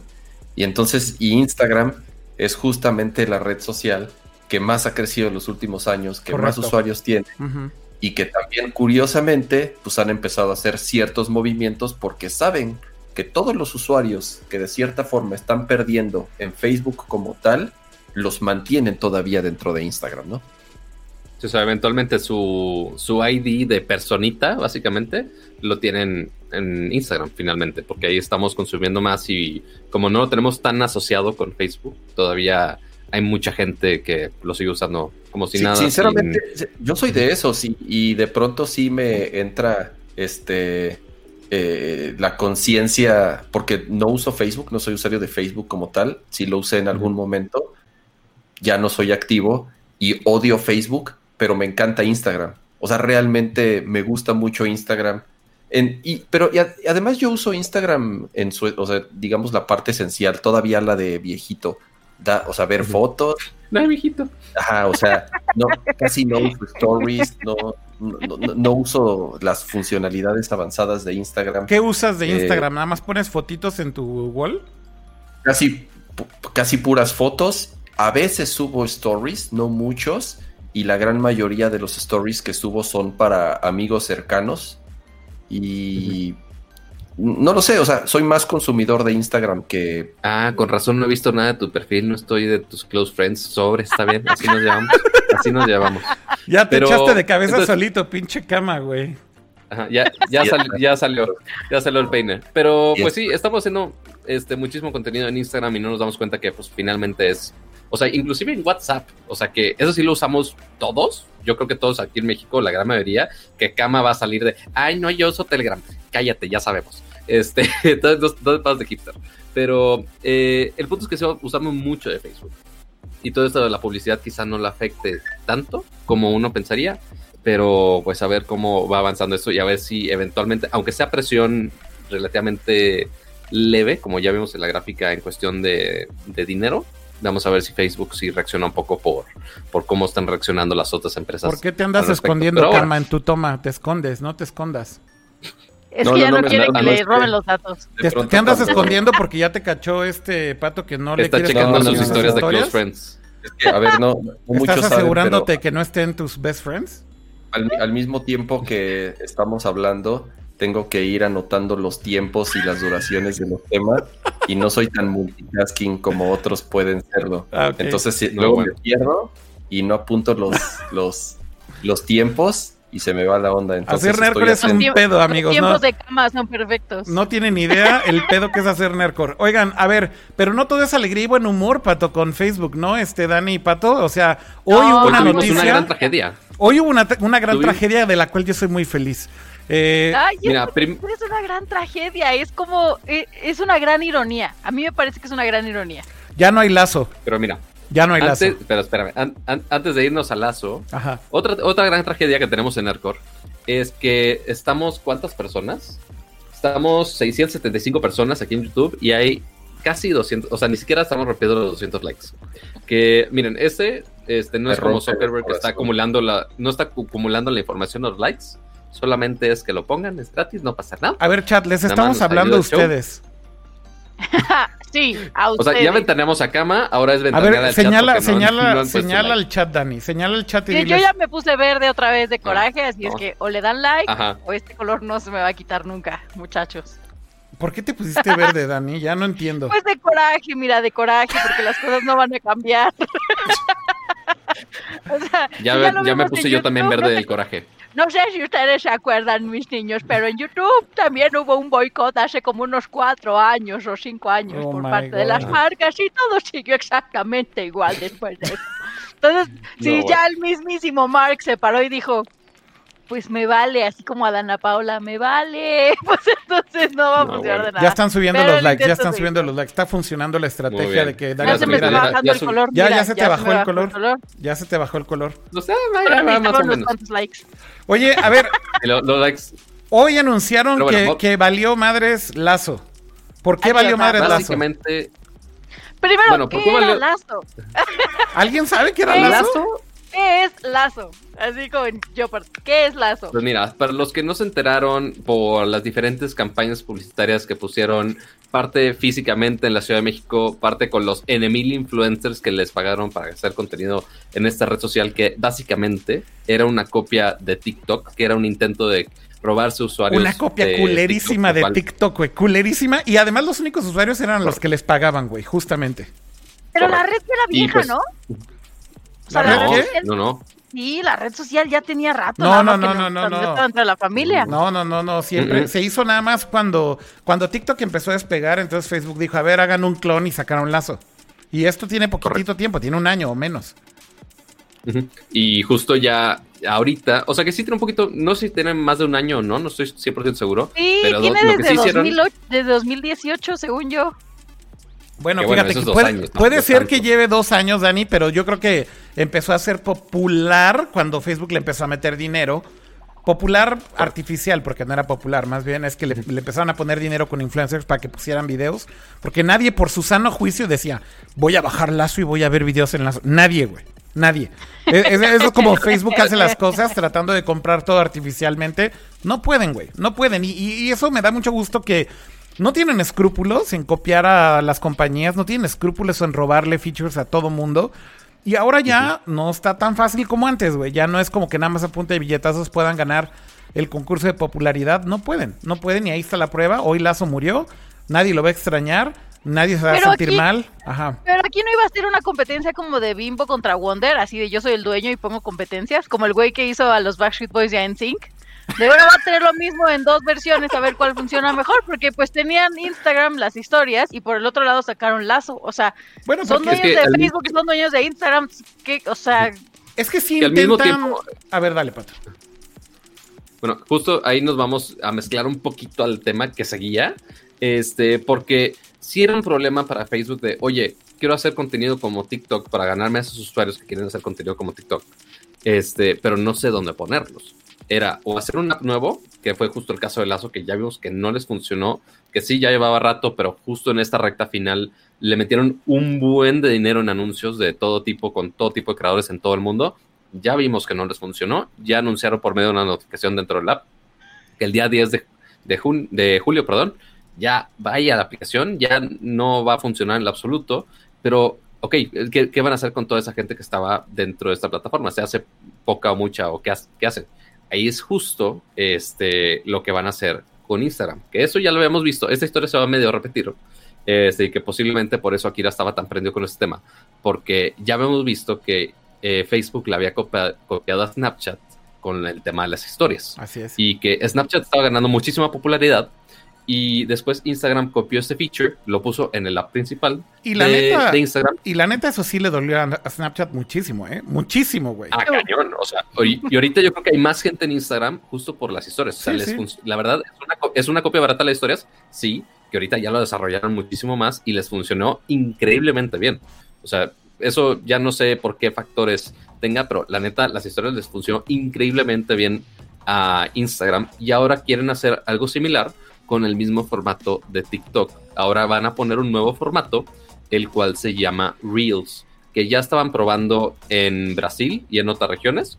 Y se rumora que ya justo con el anuncio del cierre de, de Lazo, que justo ese mismo día 10 van a expandir esa función a más regiones del mundo, lo cual tiene todo el sentido del mundo y que va a ser justo dentro de Instagram. Entonces no vas a tener que bajar una app adicional, no te van a estar bombardeando de, ah, oye, baja este app, porque seguramente muchos estaban ya odiando todo el marketing que había de, de Lazo, que era muy abusivo. Este, y pues vas a tener un nuevo formato en Instagram y vamos a ver si esta copia, considerando que ya hay una gran cantidad de usuarios activos en Instagram, ver si adoptan el formato ahí en la plataforma y si pueden hacer que la gente se vaya olvidando de TikTok o no.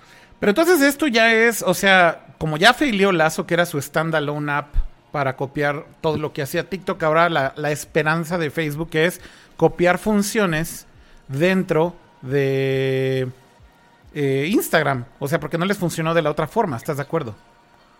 Y tiene todo el sentido. Al final, si Instagram es hoy en día la plataforma y la aplicación más importante y con más usuarios, a mí también no me, no me, no se me hacía, no me, no me hacía mucho sentido el crear nuevas aplicaciones, como por qué vas a querer segmentar tus usuarios o por qué vas a querer que estén utilizando otra herramienta si ya hoy en día tienes algo tan, de cierta forma, poderoso y popular como Instagram, entonces creo que lo que van a hacer ahorita tiene mucho sentido, que es todas esas herramientas con las que experimentaron en otras aplicaciones y en otras plataformas que por obvias razones no iban a funcionar. Sobre todo también yo, yo nunca entendí bien cuál era la estrategia de solamente lanzarlo en ciertos mercados como Brasil, por ejemplo. Digo, eh, desconozco qué, pues tan porque, fuerte Porque lo quieren probar primero antes de meter la pata en grande, güey. O sea, la forma de Facebook es que hágala en un país y si no sale, güey, pues nada más te quemaste en un país en lugar de en todo el mundo. Esa es la lógica. Ok, puede ser. Entonces lo prueban, no funciona como aplicación, pero como ven que sí le sigue funcionando a TikTok, entonces, ¿qué es lo que hacen? Tal cual, copian las mismas funcionalidades, copian los mismos casi casi filtros, la misma forma en la que se graba, en la que se integra la música, y entonces ahora sí lo que va a suceder es lo van a clavar dentro de Instagram y de cierta forma, lo, que decías tú, Akira, ¿no? O sea, realmente ellos no tienen ningún pudor y no tienen ninguna vergüenza y casi casi hasta les enorgullece el tomar todas, esas, ideas, todas esas ideas y presumirlas en... Que aparte es algo que ya sucede, o sea, ¿qué pasa? Que, bueno, las personas que yo conozco, no tengo el número estadístico de tal cual, pero de, por, ejemplo, por lo menos en mi círculo, la gente empezó a entrar a TikTok porque vio los TikToks replicados en las historias de Instagram. Claro. No porque conoces la aplicación y dices, ay, qué padre, sino que empiezas a ver las historias y dices, ah, esto está divertido, ¿por qué dice TikTok? ¿Qué es TikTok? ¿Por qué tiene otro nombre de usuario? A ver, y te empiezas a meter allá. Y toda la gente que quiere empezar a traer como más público de los que ya los conocen, replican sus TikToks en las historias de Instagram. Mm. Entonces, siento que Instagram vio esta oportunidad y dijo, mm, pues si ya es algo que están haciendo, pues que lo hagan nativo de aquí. Algo que hace Instagram muy bien es que no, creo que no hay forma de de reclamarles o de decirles que la han estado cagando de una u otra forma. Cada que integraban ciertas funcionalidades, tal vez yo como un usuario medio purista, porque, o sea, sí, sí fui de los primeritos en entrar, eh, recuerdo muy bien, cada que tomaban ciertas decisiones que no me gustaban o que en general a la comunidad más activa de Instagram decíamos, ah, estos güeyes ya la cagaron en algo, ¿no? Y, me acuerdo muy bien, bueno, me acuerdo de varios. Primero cuando, eh, ¿se acuerdan cuando era una plataforma exclusiva de iPhone y después la abrieron para Android? Y todo el mundo dijo, ya, la cagaron estos güeyes, ¿no? Ahí, fue donde se quejó Kama, obviamente, es de, no, no, voy a tener que compartir fotos con, con gente con Android. No fui el único, no fui el único. Pero bueno, no, bueno, les funcionó. Después integraron video y todo mundo nos quejamos y también soy parte de los que nos quejamos. Güey, Instagram es para no foto. Fue, no fue el único, me encanta que su justificación es, ah, no fui el único iOS nazi, este, pero, pero, pero sí. Es una palabra muy la nazi.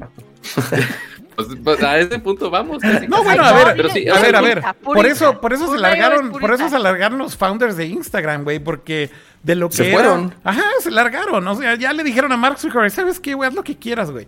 Métete Instagram por ahí, por donde te cabe y ahí te ves, güey.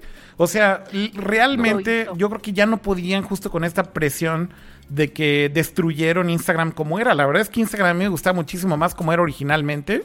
Y todo este desmadre, desde que copiaron Stories, para mí fue ya como Güey, o sea, la, volvieron una, un mierdero de influencers, básicamente, y eso es lo que es hoy en día. O sea, cualquier persona es como influencer y está fingiendo ser un influencer. Eh, y, y, no hay contenido realmente auténtico. Hay muy poco contenido auténtico, creo yo. Y tienes que escoger muy cabrón, güey. Tienes que estar filtrando y filtrando porque se te atraviesa, aunque no quieras, güey, contenido basura. Pero bueno, hay que hacer una mención muy rápida a los superchats que han llegado ahorita, porque no los hemos mencionado. Eh, Servando Ramírez mandó un superchat de 100 pesos. Dice: Una cooperación por el esfuerzo de la configuración. Ahí, ahí tienen. Ahí tienen. Muchas gracias. Él, él, él sí aprecia el trabajo arduo y no el troleo de pato. Eh, ahora vamos a ver otro superchat que mandó Leumas Eluz que dice Totis, Totis para todos. Y mandó un superchat de 100 pesos también. Esa le gusta mucho a, a, Ramsa. Sí, sí, me alcanzan como para 10 Totis. Muy bien. Y el tercero que llegó fue de José Carlos Núñez. José Carlos Núñez que mandó también un superchat de 100 pesos que dice: Nunca los había alcanzado en live, siempre los escucho en Apple Podcast. Ja, ja, ja. Muy bien, gracias por el. Así, así estaba el superchat. Decía jajaja al final también. Y lo leí textual. Bueno, muchas gracias a todos. Hay otras noticias de Facebook, ¿no, Dani? Ya nos podemos cambiar si, si quieren al siguiente tema. O, ah, Ramsa. Pues ya, nos, ya nos acabamos todo lo de, lo de lo de Facebook e Instagram. Lo único que sí que Akira quería comentar. A ver. Eh, estamos hablando justo de que eh, estaban haciendo pruebas de Reels de este modo de tipo TikToks en Instagram, este que básicamente está copiando Facebook, pero dentro del app de Instagram. Pero mientras, eh, Instagram está haciendo pruebas de otros estilos y de otros diseños que seguramente van a hacer un poco de espacio para cuando llegue Reels. Y es una, un rediseño un poco extraño, el cual eh, algunos usuarios ya lo tienen en prueba, inclusive los usuarios de Android raritos para cama, ya saben. Este, entonces, están mostrando las historias que normalmente estaríamos acostumbradas en, en una sola fila y ahora las tenemos en dos filas así. Pero no solo eso, sino que aquí le puedes dar a ver todas las historias y ahora tienes todas las historias así. No, no, no, güey, atascados, güey, atascados. Es, una cosa horrorosa. Saca esa cosa horrorosa de aquí o verás, o verás. ¿Cómo sacas, cómo sacas todas, Pato, a full screen? A ver, vuelve a hacerlo de full screen. Como en otra pestaña, ¿no? primero que nada, suena muy mal eso que dijiste. Después, aquí donde está, están esas seis. Sí. Están esas seis. Sí. Y aquí abajo viene un botoncito que dice Seal, Stories. Ajá. Entonces nada más le picas ahí. Es que no puedo hacerlo mientras estoy enseñando la cámara, cabrón. Y ahí va el sándwich. Y ya se ven aquí. Ya, y ya se ven aquí todas las historias. Go big or go home, güey. O sea, es una cosa horrorosa. ¿Quieres stories? Ve stories, güey. ¿Qué es más horroroso? ¿Sabes? O sea, digo, sacando un poco eh, el tema de la familia de aplicaciones, no sé si a ustedes les aparece, pero en Facebook ya ves que también tienes las historias, ¿no? O sea, que puedes replicar tu historia de, de Instagram en Facebook. Correcto. Hace poco, y este es otro tema completamente, sí, sí, sí, pero esto es algo completamente distinto que estoy sacando el tema porque me acordé, pero quería discutirlo con ustedes desde hace mucho tiempo. En Facebook tú puedes ver un poquito, o sea, un frame de lo que es la historia. Te pone como un preview. Entonces tienes toda la barra llena de previews de las historias de Facebook. Bueno, ¿ustedes se acuerdan, mijitos, cuando cambiaron las páginas del, del soy fan al me gusta? Hace muchos años, hace como unos 10 años, antes de que le pudieras dar me gusta a una página, le dabas soy fan. Y nada más te apareció, una te apareció una actualización de soy fan de amo las tortas de chilaquil en ayunas, ¿no? Y eran cosas así de, simples, eran como memes en, texto, en, escrito. Eso se volvieron fan pages. Y esas fan pages ahorita, que ya no tienen absolutamente nada de contenido, están aprovechando esas historias para sacar contenido lo voy a decir, pornográfico. Mm, Entonces de pronto entro a mi, pues, a, mi Facebook normal, pues a mi timeline, y me aparecen seis historias, que es exactamente la misma historia, de contenido de adultos eh, eh, en, el, preview. Ajá. Y al momento de reportarlas, Facebook te dice, no están infringiendo ninguna de las normas. ¿Qué pasa? Que si eso lo están permitiendo en una de las plataformas que es de las más fuertes, que es Facebook, o están como dejando a un lado este mantenimiento que se le tiene que dar a este tipo de, actividades, imagínate lo que va a pasar ahorita pues con Instagram, que le quieren meter de todo, o sea, lo quieren poner como piñata, pues. Imagínate que de repente digan, vamos a ver previews también de las historias de Instagram y entonces tengas pues hay malos usos, ¿no? yo, creo que ahí parte, parte ahí está ayudando el que tenga el diseño así que sea solamente el usuario y no el preview, justo para limpiarse de, ese paso. Pero también la cantidad de contenido que están metiendo en Instagram y la moderación es una cosa que, bueno, ha sido un problema de eternidades se hace para YouTube, para Facebook, para todo mundo.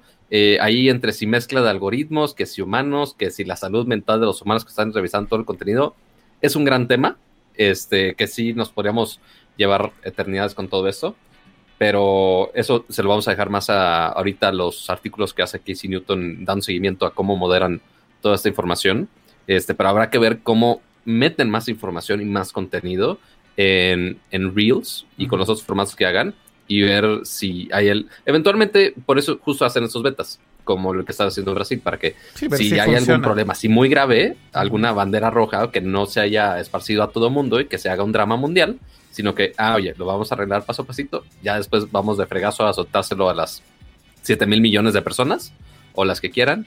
Pero pues bueno, eso es lo que hay por ahora de Facebook y es básicamente todo lo que tenemos de Facebook por hoy. Y de redes no sé si aventarnos Ajá. ¿Nos vamos con otro, otro tema de redes sociales o nos vamos con los gadgets? Con los gadgets, como le dicen en México. Vamos con los gadgets, porque ya es. No, gadgets, son, gadgets. Son 37. Gadgets como galletas.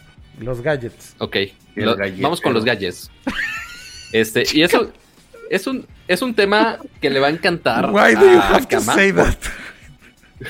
No, Dios mío. No, este, y yo soy el de los chistes malos, amigos, normalmente.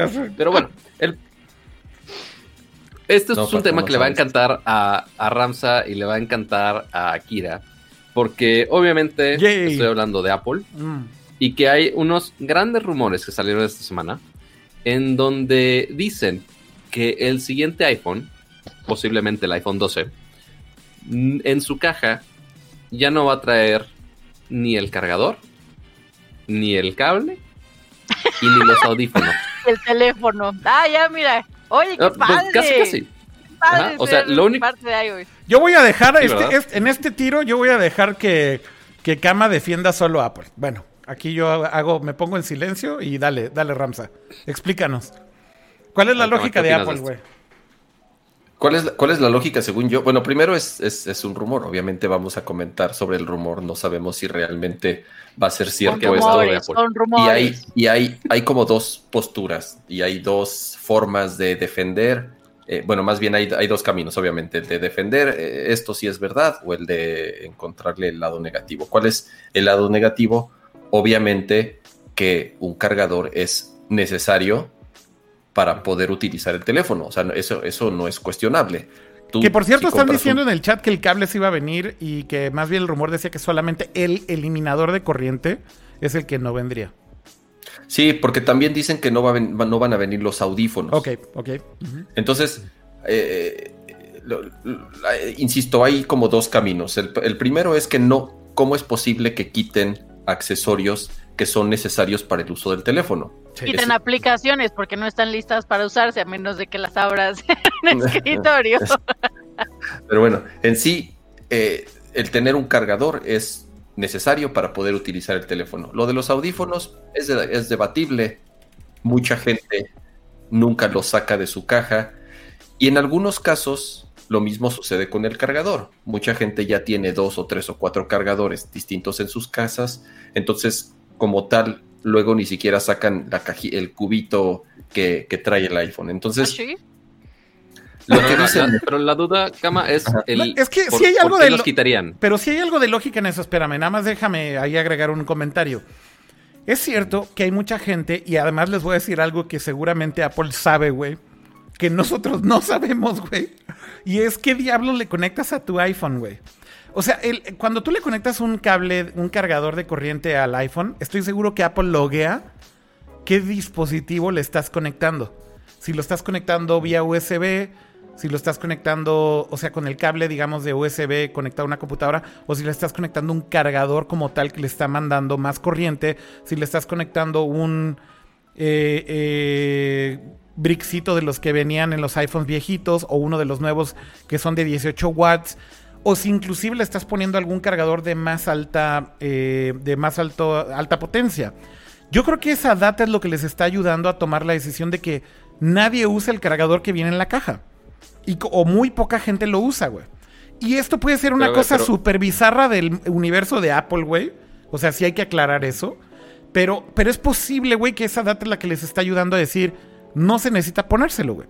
Ahora. No, yo creo que la data que les está ayudando es la de las baterías se venden por separado. Cachín, cachín. No, pero. Sus fundas horribles con la batería extendida. Pero bueno, ya es otro tema. Pero a ver, pero primero, primero abordemos el por qué estarían quitando todo esto. ¿Cuál es la razón, al menos como dicen los rumores, cuál es la razón, cuál es el fin de quitar estos accesorios de la caja del iPhone? Lo que, lo que seguramente va a decir Apple y eh, es por el tema de la contaminación que generan estos dispositivos. Y hay eh, estudios bastante, eh, de cierta forma, respaldados, en donde sí se comprueba que al año son más o menos 300 millones de toneladas de desperdicios en este tipo de componentes. Además de, o sea, de lo que conlleva hacer una caja más grande. ¿Por qué? Porque obviamente tú, utilizas más materiales, utilizas más cartón, utilizas más plástico. Para transportarlo es más complicado. Imagínate, imagínate si quitaran en la caja de un iPhone el eliminador, el cable y los audífonos. Vámonos al caso más extremo, que quiten audífonos, eliminador y cable, exactamente, todo. O sea, que dejen el iPhone. Te queda una cajita, te queda una cajita que tal vez cuatro veces más delgada que la que hoy en día tenemos. Pero no puedes hacer la caja más delgada porque necesitas proteger el equipo. No, no, pero sí podrías hacerla, te digo, por lo menos tres o cuatro veces más delgada. Creo yo que Apple puede diseñar una caja que proteja el equipo. Y entonces, ¿qué, qué si sucede? no puede... no puede, que se deshagan las papas. no, eso, eso la caja estoy de acuerdo. O sea, la caja estoy de acuerdo que la puede hacer más compacta y que el teléfono esté a salvo, o sea, que no se dañe en la caja. Estoy completamente de acuerdo. Pero ahí es parte. En un, viaje de avión en donde tú podías traer cierta cantidad de, de, teléfonos, ahora podrías traer cuatro veces más teléfonos o tres veces más teléfonos en un barco o, como los quieras transportar. O sea, es un tema. es, más eficaz en cuanto a logística, de cómo está pero es que todo. porque tendrías que mandar también los accesorios por separado. O sea, sé que no se venderían en el mismo, eh, ¿cómo, se, ¿cómo se dice? O sea, no se venderían en la misma cantidad, pues. No, o sea, a lo mejor traes 100 teléfonos y traes 20 cargadores y traes 20 audífonos, pero es igual empaques diferentes o empaques por aparte, porque igual la, gente necesita los accesorios. Ya sé que compres unos audífonos para tres teléfonos, ¿va? Pero igual necesitas venderlos. Ah, no, y ese es justamente el otro lado de la moneda, en donde la gente dice, ok, ya no va a traer el cable, ya no va a traer el cargador y tal vez ya no traiga los audífonos. Entonces, ¿cómo me lo vas a compensar? Y ahí es donde entran otro tipo de especulaciones. Se dice que va a costar el teléfono menos que en vez de que pagues lo que hoy en día pagas por un teléfono premium de Apple, que son mil dólares, a lo mejor pagas 50 o 60 o 100 dólares menos, no lo sé, y que la gente diga, ok, me están descontando esos accesorios. La otra que dicen que podría suceder es que Apple te ofrezca un descuento cuando compres un teléfono nuevo si es que quieres comprar un eliminador o unos audífonos. Como dice Akira, estoy seguro que ellos tienen datos muy precisos de cuánta gente sigue, o sea, qué tipo de cargadores usas, qué tipo de audífonos usan. Y en serio, o sea, bueno, yo por lo menos, en general, cualquier usuario de, de, smartphone que cambia su teléfono cada dos años o cada tres años o incluso cada año, pues sí tiene dos, tres o cuatro pares de audífonos, no necesita uno más. Ya tiene tres, cuatro cables o cinco cables repartidos por todos lados de su casa. No necesita un cargador más. Y entonces creo que son varios beneficios. Insisto, un teléfono más barato, mucho menos contaminación. Y si realmente lo necesito, o sea, si realmente hay un usuario que dice, ah, no, ni madre, yo, yo quiero otro cargador, yo necesito tener seis cargadores en mi casa, pues le estás dando la opción de que lo pueda comprar si lo quiere. O sabes que a mí me encantan los audífonos. dicen, dicen en el chat que si ya nos van a vender el iPhone en papel celofano o papel de carnicero, güey. para ya no, para ahorrar más dinero todavía, güey. Tu bolsita de estraza. Mira, o sea, porque la, gran excusa, bueno, no es tanto excusa, la gran razón detrás de esto, si es que sí sucede, recordemos, esto todavía es rumor. Este, la parte de reciclaje, estoy muy de acuerdo y sí es una, una razón bastante razonable, más por el eh, justo los temas de los cargadores, de los cables, e, eventualmente el desperdicio electrónico es muy grande y más por la rotación que estamos teniendo de diferentes gadgets, eh, principalmente teléfonos de básicamente todos los usuarios. pero no, no, sabemos realmente cuánto dinero le va a ahorrar el usuario, porque ahorita si consideramos, y esto lo explicó muy bien el cálculo que hizo MKBHD en su video, lo hizo bastante bien, mm. pero considerando ahorita si compras, eh, el chiste es darle las opciones a los usuarios de que tengas el teléfono o que puedas comprar el teléfono y el cargador, el teléfono y el cable y los audífonos, porque también se rumoraba que ya no van a poner los audífonos justo para aventarle a los usuarios que se vayan más por el lado de los AirPods, no tanto por el lado de unos, este, ¿siguen llamándose AirPods? Sí, los AirPods. Eso no es nada más en ese dispositivo, ¿no? Digo, ya también hay otros dispositivos que ya llevan rato sin traer audífonos en el empaque. A mí lo que me saca de onda sí es el cargador, no pon tú. Sobre todo por la fragilidad de los cargadores de la marca. Principalmente los cables, los, los cuadritos del cargador, no tanto, pero los cables de Apple, ese, yo sí te creo que los agarren cada año porque eso sí se friegan a los dos segundos. Pero el punto aquí es, cuánto, o sea, si compras por separado esos accesorios, al menos hoy en día, yo sé que dentro de la caja no hubiera sido ese costo, pero ahorita, ¿cuánto cuesta? Pero es que dentro de la caja también viene el costo. Esa es, esa es una de mis dudas más grandes con este rumor. estoy diciendo. a ver, por eso. O sea, Apple ahorita tiene problemas porque no está vendiendo lo que se suponía que tendría que vender.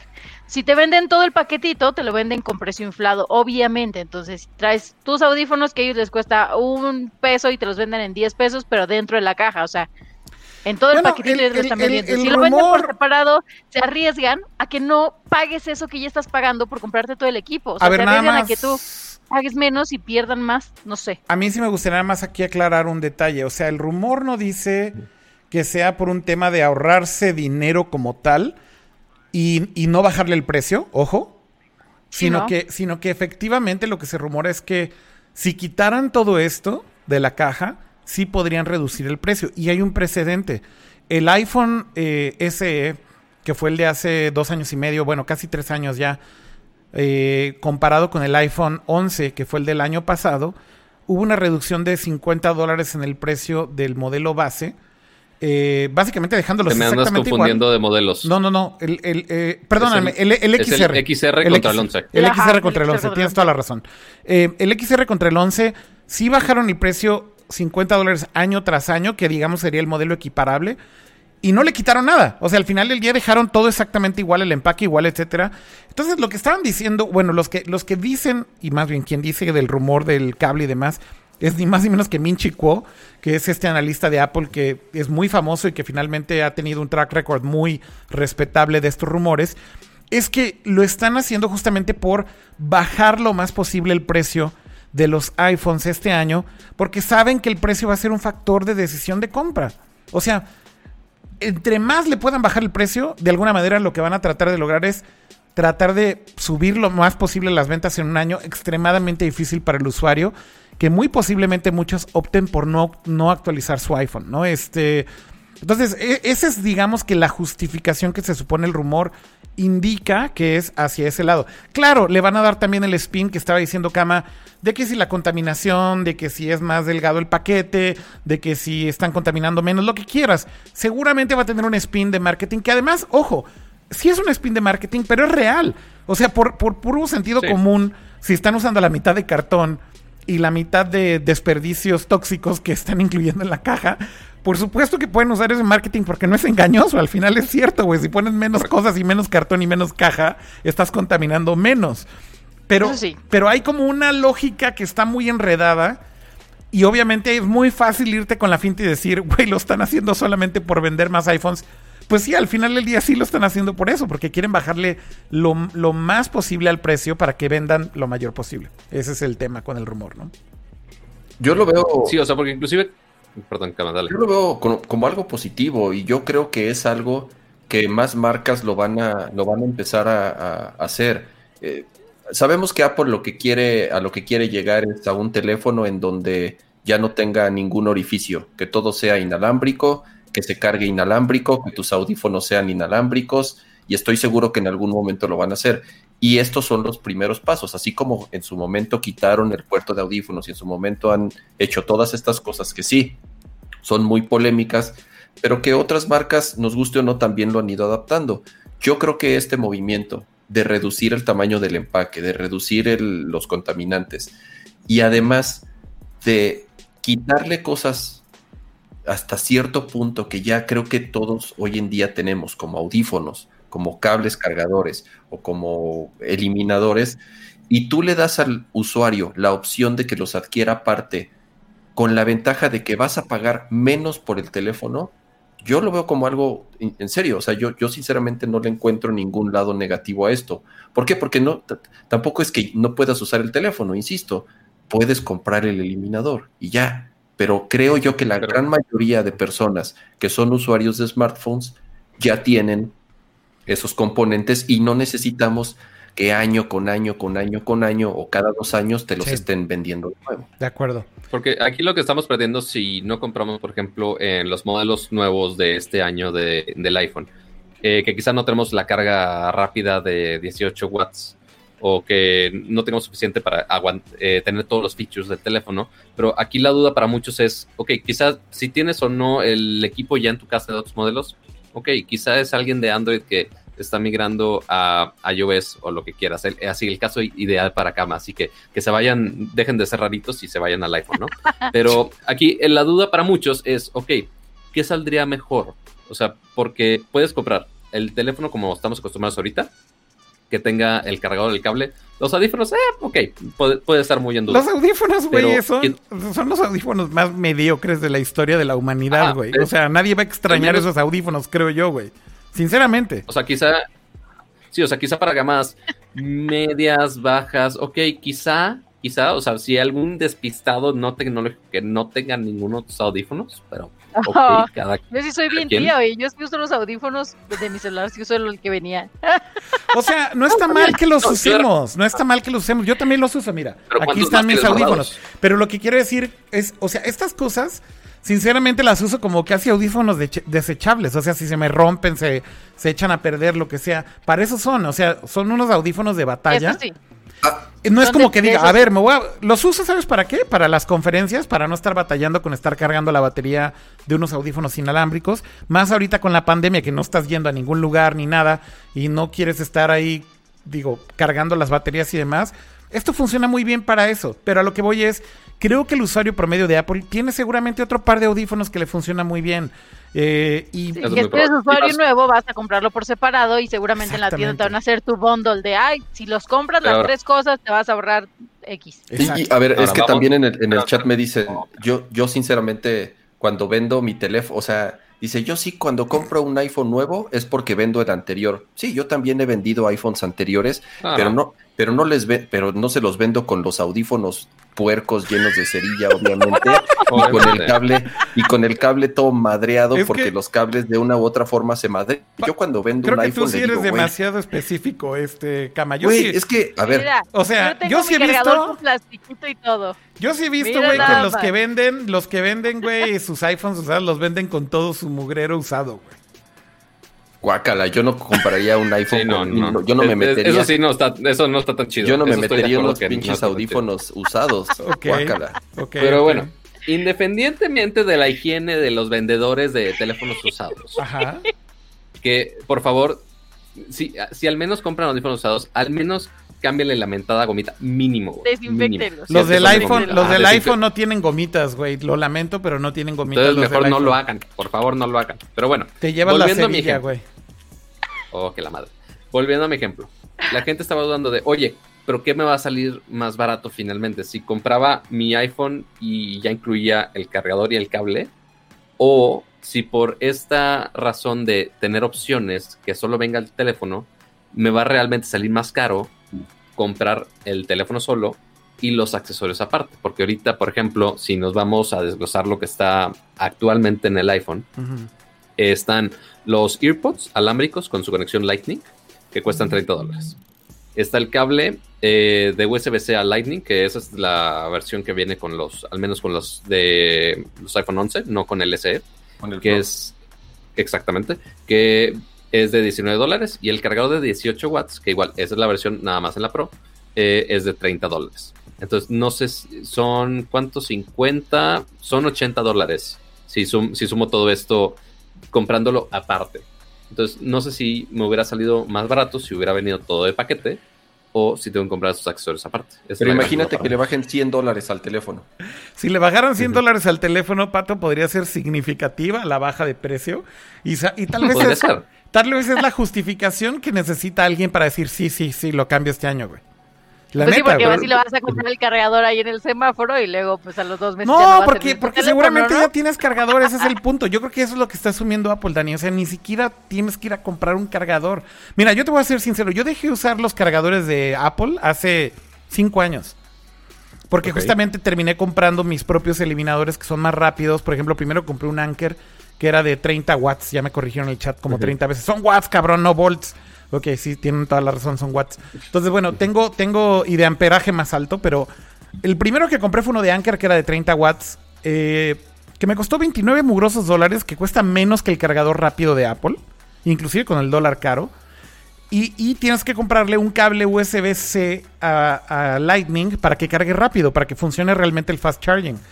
Entonces, ya, cuando ya hiciste esa inversión, de alguna manera dices, güey, pues si le ponen o no cargador a mí me vale madres. O sea, no lo voy a usar, ni lo voy a sacar. Y yo creo que es el mismo caso de muchos usuarios. Insisto en decir que seguramente Apple tiene el data de esto, porque cuando conectas un cable al iPhone hay un log que le dice al iPhone, que le dice al sistema operativo qué cargador están conectando. Y con ese data pueden tomar la decisión de, güey, a ver, el 90% de los usuarios les vale madre. Ya, o sea, la data lo está diciendo. Internet va a arder, va a haber videos, va a haber discusión, va a haber una, sección de media hora de Nerdcore. ¿Van a hablar de esto? ¿Sí? Güey, al 90% de los usuarios posiblemente por data les vale corneta, güey, que no traiga el, eliminadorcito. Ese es el punto, creo. Y a, los, y a los usuarios que están aquí, al chat, yo quiero ver el chat, no sé si arder o no, pero quiero saber su opinión. Si ustedes creen que sea buena opción que el iPhone solamente lo vendan solo el teléfono. Mira, Omar Juárez en el chat está diciendo, yo llevo dos años usando solo wireless charger. Fuck cables. No, no, no, yo intenté, yo intenté con eso y, o sea, me duró una semana. Sí, me duró una semana, pero yo estaba cerca. Es que quiero uno, quiero uno, quiero uno. ¿Por qué claro que no. ¿Por qué te duró dos semanas? Pues porque cuando estoy trabajando también tengo conectado, el, o sea, me quedo sin pila, pero, sigo trabajando. O sea, imagínate seguir trabajando de que en el wireless, así de que, a ver, entonces, eh, y la foto, tengo que tomarla y claro que no. claro que no. Dani. No ya salió la tía Dani, la tía Dani a decir que sus soluciones tecnológicas no sirven de nada. Y en la mañana despertaba mi teléfono en el suelo sin cargarse, porque pues claro, ¿no? Con el movimiento de la almohada o algo lo tiras. O sea, a mí el wireless no me sirvió para absolutamente nada. Guaco en el chat está diciendo, me gusta Apple, pero es una mamada que no traiga el cable necesario, güey. pues sí, ya, ya veremos que... O sea, porque sí da la otra intentada, Dani. Esperemos. ¿Qué, teléfono traes ahorita, por cierto? Mi Samsung. ¿Pero cuál? ¿Es, ese. Mm, único Samsung que tenía. único Samsung. Mi S8 de hace tres años. es que bueno, sí, esa experiencia de wireless. O sea, es como la gente que dice de. Ah, oye, no, pero veo un Android y es una basura. Pues sí, güey, si usaste un Android de hace cuatro años, ok, posiblemente no, no, no, no, te estoy hablando que el wireless lo usé hace seis meses. O no, sea, por eso, pero en ese teléfono. no es de, no es de eh, mi tema es que no puedo despegar el teléfono de la base porque se tiene que estar cargando, cuando con un cable yo lo puedo utilizar mientras se está cargando. Ese es mi tema. Miren, aquí hay otro mensaje, un mensaje muy importante en el chat que lo manda Kyosuke Bach, BG. Dice, Nintendo ya lo hizo con el New 3DS. Nos quejamos, pero lo compramos, no traía cargador. A ver, Cama, ¿qué puedes decir al respecto? Pues sí, Sí, justamente lo estaba platicando hace rato ahí en el, en el, chat, le comenté a alguien que yo igual compré un 3DS y sí, la prensa hizo mucho ruido al respecto porque el New 3DS, que fue esta revisión del, del, 3DS, salió sin cargador. Pero eh, eh, igual, como que Nintendo asumió que la gran mayoría de las personas que están comprando un New 3DS ya tienen un, ya tenían un 3DS previamente y podían utilizar el mismo cable. Y lo que hicieron, y además lo utilizaron en teoría para que costara más barato el dispositivo. Al final tú tenías la opción de, si no tenías un 3DS previo, pues comprabas el cable y ya. O sea, no, creo yo que no hay gran problema. Insisto que todo mundo ya tiene un montón de cables y de cargadores. Si el teléfono va a costar menos Y si además te vas a poner tu banderita verde y vas a decir que contaminas menos y Apple va a decir, güey, gracias a ustedes porque contaminamos menos en el mundo, creo que va a ser un win-win para todos. Ahora, si el teléfono, si el teléfono va a costar lo igual mismo. que los anteriores y no va a traer ni cable ni cargador. Si costara ni lo mismo, bueno, si costara lo mismo, Kama, eh, está este rumor de que si le pusieran el modem de 5G es para no subirle el precio, güey. Ese es el otro rumor, güey, que me parece absurdo, pero, pero tiene algo de sentido, güey. A ver, los teléfonos de Samsung que son 5G son mucho más caros que los iPhones, güey. O sea, el retail price. Y es porque están pagando por los modems 5G a Qualcomm, güey. Y esto es algo real, güey. Está documentado. Son carísimos los modems 5G. Entonces, la otra parte del rumor que no habíamos comentado es que si realmente le fueran a poner los modems 5G a los iPhone de este año, es otra manera de tratar de ahorrar dinero para no subirle el precio y por lo menos mantenerlos al mismo precio. Porque como ya vimos, en el caso de Samsung sí subieron muchísimo más que los iPhone este año. ¿No, Pato? Yo, yo, no, yo no creo que el siguiente iPhone sea 5G, sinceramente. Yo sí. Yo sí ¿Tú crees creo. que ya va a ser 5G Sí, el otro? No, no millimeter wave, pero, pero sí va a traer 5G. ¿Y no crees que van a utilizar ya los modems de Intel que de la división que No creo compraron? que llegaron este año. Y menos por el COVID. Dice. Víctor Telles en el chat. Todo el tiempo nos quejamos de que los cables de Apple son una basura y ahora resulta que nos vamos a ofender de que no vienen. Exacto, güey. El cable USB de Apple, güey, es el cable más mierdero que existe en el mundo, güey. a ver, Jus- justo por eso, o sea, si de por sí tienes que comprar otros aparte porque se joden a los dos segundos, ni siquiera viene el que viene de inicio con el teléfono. Entonces. Güey, el cable- el cable que viene-. El cable que viene en el iPhone ni siquiera puede cargar fast charger, güey. O sea, a ver, Aparte, si tú te compraste un iPhone 12, un iPhone 11, perdón, cama, tú, tú lo hiciste también, el iPhone 11, güey. Ah, tú lo hiciste. que trae un cargador fast charger, tienes que comprarle tú tu cable USB-C, güey, a Lightning para que funcione con fast charging, güey. No, ya lo trae, ya lo trae. No, no lo traía, güey. Sí, sí, el iPhone 12 Pro, Voy a ir por mi caja, perdóname, güey. el 11 Pro, el iPhone 11 Pro Voy a ir por mi caja, viene güey. con el brick grande y con su cable. USB-C. Sí, sí, sí. Ya se fue por su caja. Ya, ya Pero fui bueno. por mi caja, güey. Aquí está. A ver, vamos a ver si Sí, trae trae su cable. USB-C a Lightning. Aquí está, aquí está el cargador rápido, que es el de 18 watts. Ya no la cagué. Vamos a ver el cable. Ah, la madre, sí es USB-C, cama, ni lo había Pues sacado, sí, güey. ¿Cómo va a traer un cable que no le queda al eliminador? No mames. Espérame, a ver, güey. A ver, güey. Con eso les quiero comprobar que lo que está haciendo Apple de nos vale madre que traiga cargadores o no, es real, güey. Es real, güey. Ni siquiera los he abierto. es- es- a ver, espera, a ver, eh, pausa, pausa. ¿Estás usando tu iPhone con el, car- con el cuadrito que viene en, el, en No. la caja? No, Pero no. no. sacaste el cable nunca. No, no lo he sacado, no lo uso. Yo tengo mis propios cables y tengo mis propios cargadores, güey. Tengo mis cables chingones, güey, que puedes doblar y no se rompen, güey. Tengo mi, tengo mi cargador chingón que carga más rápido que esta mugre. Entonces, sí, güey, ese es el punto. No, nunca, ni siquiera lo abrí esto, güey, para que me entiendas. Ya aquí lo estoy acomodando nuevecito. Pues, pues bueno, hay de usuarios de Apple a usuarios de Apple, como podrán darse cuenta. Este, pero creo que eso es todo estoy por ahora. De este- impresionada, estoy impresionada. Yo ya no tengo No, más que también. un solo cable de carga USB-C. O sea, es el único no, que o sea, me queda. Es el único al que me estoy aferrando porque ya perdí todos los demás. No, creo, que, yo yo he creo que- comprado creo que la neta es que sí, yo me, la, yo me la estaba jalando, ¿no? Porque si hubiera sido el cable Lightning, güey, que no se conecta al pinche, al cargador, si hubiera sido la cosa más pinche basura, güey, de Apple de la historia, ¿no, güey?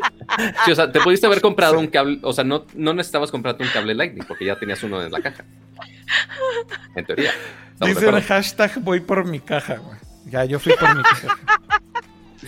No, bueno. Yo fui por mi caja, güey. Se los Pero dije. bueno, mientras Ay, ten- tenemos mientras tenemos el rumor que si va a ser más barato, que si no va a ser más barato, que si viene con caja, que si no, si viene en bolsa de celofán, ya no sé. Pero ya tenemos que ver a ver qué diantres saca Apple con todo esto. Pato, tienes un Vamos artefacto adelante. en tu cámara rarísimo ahora, güey. Y, Ajá, te- que y está tu verde, cara se está ve, verde. tu cara, Ajá. solo tu cara Ajá, ya- se ve amarilla, güey. Ya me dio hepatitis, güey. Me, me dio hepatitis virtual. ¿Por qué te dio hepatitis, güey? Pero mira, ¿sabes, Del- qué, es- del qué- coraje, ¿sabes qué soluciona? Ajá. Ajá, pero la solución fue Ajá. literal pasar mi mano encima, que el codec ya se jode y ya, ya creo que funciona todo eso. Pero bueno, Todo ya es culpa saben. de la de- chamarra de cama, estoy segura. todo es culpa de la cámara de chamo. vamos a cerrar el tema de gadgets porque, uno, ya son las doce y tantos de la noche. Sí, ya sé. Porque entre que empezamos tarde y que llevamos un chingo de tiempo debatiendo desde cosas de leyes hasta de cajas, güey. Así es este programa. Y los Eh, fails, pero- y los fails del stream habituales. Y los face Qué bonito. que a como, va, a como vamos ya este, váyanse acomodando que la mitad de los streams sean fallas técnicas. No, pero a ver, hoy salió muy, está vez. saliendo muy bien. O sea, en general está saliendo Sí, muy sí, bien. Ahí va, ahí va. Falló Ahí el va. chat y falló Restream y por eso estamos en YouTube. Pero estamos, va, va flores, güey. Y Mira, la- no se ha visto la lento, la, la calidad del video está Perrísima. top, está buenísima. Ya, la arreglamos, aunque, aunque mute y me dé patitis en medio del stream. Exacto. Pero, Pero, eso, pues, bueno, es- eso Eso le ya da, es lo de le da menos. color. Ese ya es lo de menos. nos, nos- que si nos da COVID, que si nos da hepatitis, ya en este mundo ya nos da igual, la verdad. Hablemos de Eh, gadgets pero rápido sigamos- de los bullets, Pato. A ver, que hay otras noticias Rápido. de gadgets Voy a decir rápidas. los bullets porque vamos a terminar hablando de videojuegos ya para cerrar todo Exacto, esto. exacto. De los gadgets Depende, que- depende, Pato. Mira, tenemos 409 likes y 711 likes. Si llegamos a los 700 likes, likes, Lights, Lights. lights. Lights. si llegamos a los 700 likes, La nueva extend- normalidad. Extendemos el show. Ya dije, ¿eh? Ok. Ok. Va, me, me gusta, me gusta esa conciencia de Kama. Esperemos Los que a los likes- 700 likes Kama ya pueda hablar decentemente. Exactamente. Eh, pero Y además va a haber temas de gadgets. No, no. va a ser rapid fire esto. Primero que ya la tienda de Google ya no tiene el Pixel 3A, entonces ya todo este esfuerzo de los teléfonos de gama media que hacía Google con, obviamente que son sus hijos pródigos con eh, las actualizaciones de Android más eh, recientes y demás, desapareció en la tienda. Había muchos rumores de que iba a aparecer el Pixel 4A, que ya este rumor ya pasó por meses. Y Ay, no sé por qué cambiamos a la ple- Oye, al, perdón, al fondo. perdón. Así, Ese sí fue, fue el de Así de producción. gracias por matar. Ajá, o sea, yo sé que la producción me quiere bajar el evento, No. pero ok. Este, Adiós, Pato. Tú no tienes light. Yo, ajá, o sea, No no, está suficientemente verde. Vamos a tirarlo. al light stream. for you, Pato. Bullets, Entonces, bullets. no sabíamos se va. Pues si me dejan hablar y si no me, Dale. no me cortan el evento. Dale, dale. Eh, no sabemos si va a salir el Pixel 4A o no. Ya se ha retrasado este rumor por meses. No sabemos si Google finalmente lo va a retrasar con toda esta pandemia o no, pero tenemos que esperar. Por el otro lado, eh, OnePlus también está reforzando que obvio está volviendo otra vez a la gama media, al menos en cuestión de precios, porque sabíamos Que es como eran originalmente, ¿no, Pato? O sea, originalmente eran gama, gama media. Sí, o sea, esa famosa frase de OnePlus que eran los flagship killers, Sí. que era un teléfono super gama alta con muy buenos specs y que funcionan increíble. Y Pero terminaron ahora siendo de gama reducido. alta, ¿no? Terminaron ahora siendo de gama Exactamente, alta. ya los últimos, ya los últimos ya están a un precio bastante alto y que ya uno ya lo pone a competir con los gama alta de las otras marcas, entonces ya básicamente pierde el punto. Entonces, van a sacar, anunciaron una nueva gama, la cual se llama Nord, es N-O-R-D, Ujú. eh, esto referente eh, al norte, que a su guía, a todo esto que están haciendo que su mentalidad era justo hacer muy buenos teléfonos a precios accesibles. Esto lo quieren volver a hacer con esta submarca de OnePlus. Eh, todavía no tenemos una fecha de anuncio definitiva de esos teléfonos. Seguramente van a ser teléfonos de gama media alta con procesadores quizá no el top of the line, pero que siguen siendo muy buenos teléfonos, quizá muy similar a lo que hubiéramos visto del Pixel 3A o un Pixel 4A al que se rumoraba, pero habrá que esperar a lo que sacan con estos teléfonos de gama media alta. Eh, Y esta hablando otra de noticia otro- rápida Hablando de otro norte que es en otro idioma, North. Es en otro, es otro norte que es North, ahora sí la palabra en inglés de norte, eh, es una empresa de realidad aumentada que tenía unos lentes eh, justo para esta tecnología, pero aquí lo interesante es que Google compró esta empresa, no me acuerdo las cifras, si la revelaron No se o no, anunció, por- no de cuánto no, no dijeron cuánto billete le metieron a esta empresa, No. pero pues básicamente ahora Google es propietaria de esta empresa, lo cual nos hace dudar mucho que si Google Glass, que si no Google Glass, que si va a haber Mira, otro, otra versión. Es interesante esto, Pato, nada más por una cosa rápida. No es tan tal cual como realidad aumentada, más bien son un heads-up display. Y por eso creo que hace mucho sentido que Google les haya comprado, porque recordemos que Google sí ha mantenido vivo Google Glass, pero para Enterprise, para compañías. Y North Claro. lo que tiene que está muy padre es que hicieron una tecnología muy buena para un proyector láser, que en unos lentes normales como estos, o sea, que se ven prácticamente como unos lentes normales, proyectan eh, vía láser justamente con un proyector láser eh, información como UI o menús y demás y que controlabas por medio de un anillo que tenías en, en tu dedo.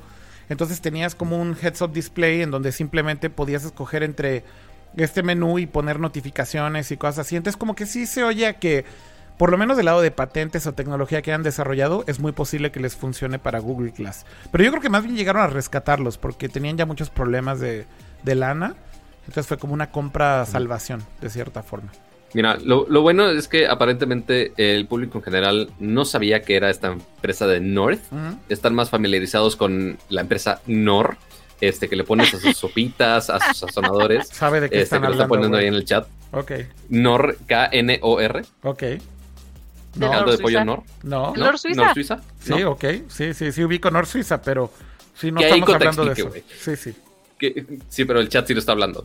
Te lo juro. Pero bueno, eso es todo lo de gadgets por ahora. Pero vámonos a, saltar a videojuegos muy rápidamente.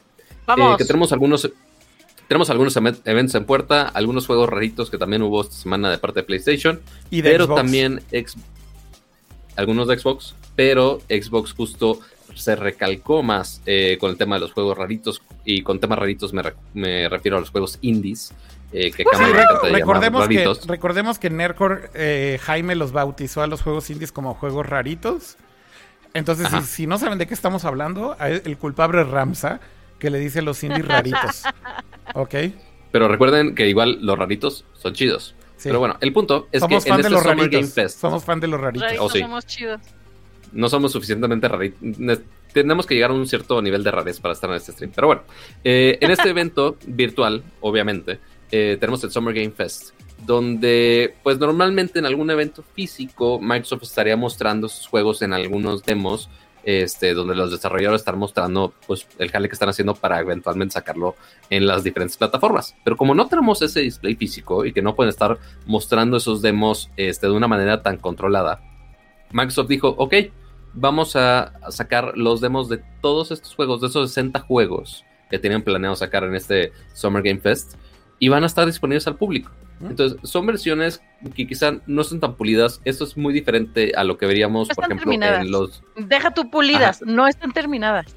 O sea, están todos los videojuegos que se van a presentar, son videojuegos en desarrollo. Es algo como lo que, eh, a mí lo que me entusiasma de esta iniciativa, perdón que te interrumpa, Pato, es que se parece mucho al momento en el que, en el que lanzaron PUBG, que PUBG eh, en realidad era un juego en desarrollo, o era un título en desarrollo, pero que lanzaron y fue un hitazo a pesar de no estar terminado. ¿Qué pasa con esto? Que los desarrolladores antes de que terminen el título, ya pueden ir arreglando o pueden ir ajustando a, ahora sí, como si fuera un traje a la medida. Es decir, a lo mejor yo quiero lanzar mi juego para que tenga cierta temática, pero mientras los eh, jugadores lo están, están interactuando con él y va a la mitad del desarrollo, veo que los jugadores hacen uso de otras herramientas que a lo mejor yo no tenía previstas y puedo cambiar el rumbo de mi título para que se acerque más a este éxito con la comunidad que si yo lo hubiera hecho como yo hubiera creído que estaba bien.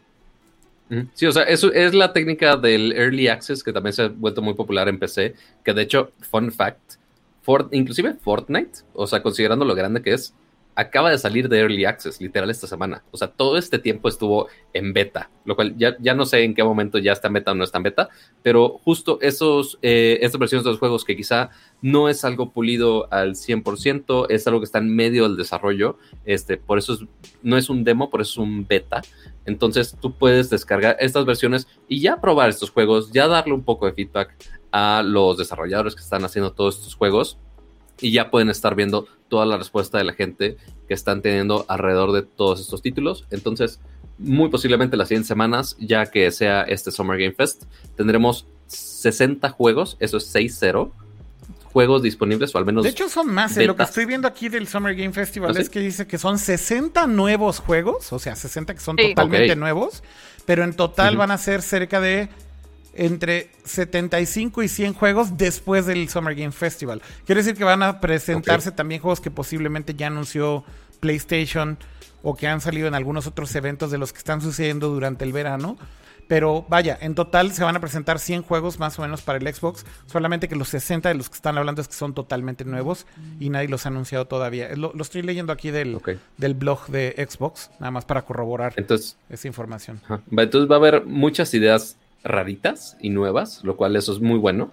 este, el estar viendo IPs nuevos y dinámicas nuevas, este, pero ya tenemos que esperar a probar todo esto y ya, a ver si nos da la vida para probar los, todos los 60 nuevos juegos y lo demás que estén anunciando. Pero, claro, porque no son, no son juegos completos, o sea, no es como que te vas a echar de que 30 horas de juego en cada uno. son demos.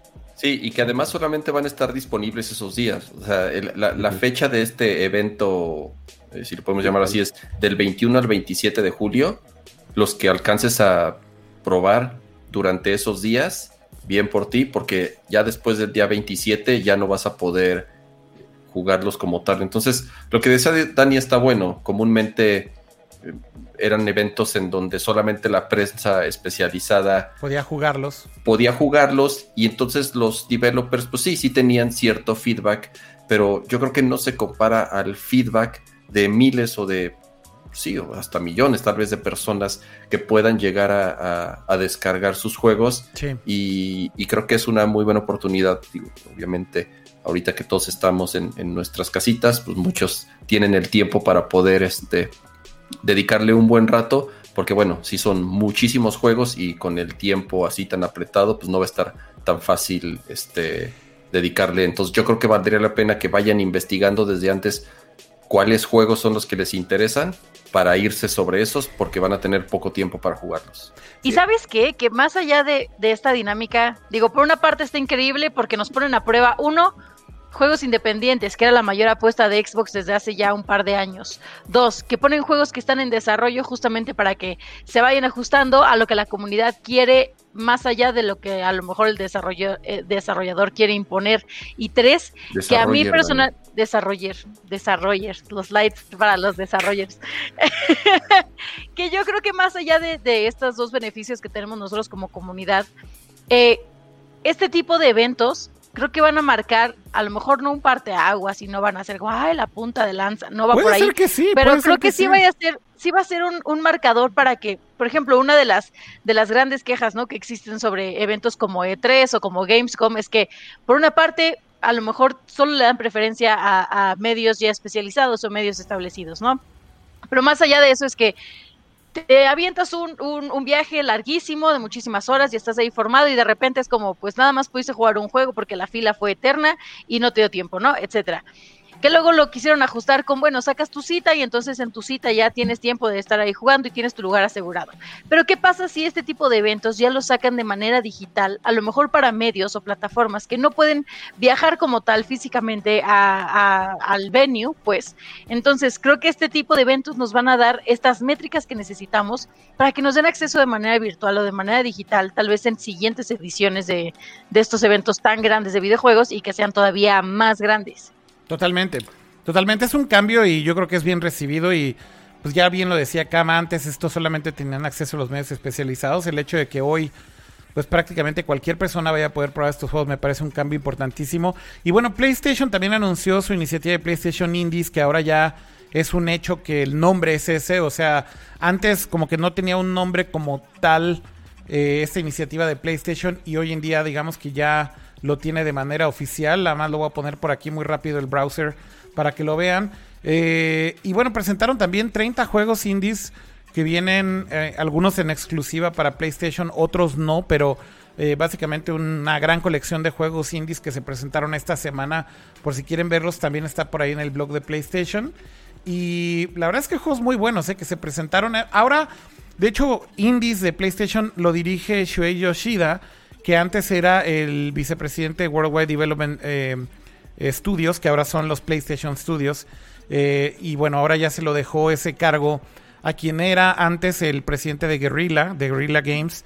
que olvidé su nombre, Hermer, y olvidé su apellido. Pero bueno, ahora él es el director o el presidente de Worldwide uh, Studios o PlayStation Studios. Y ahora eh, ya se encarga exclusivamente de indies. Y la verdad es que presentaron nueve juegos exclusivos para PlayStation. Eh, que fueron revelados en este evento. Eh, la verdad es que juegos bastante padres que presentaron por ahí.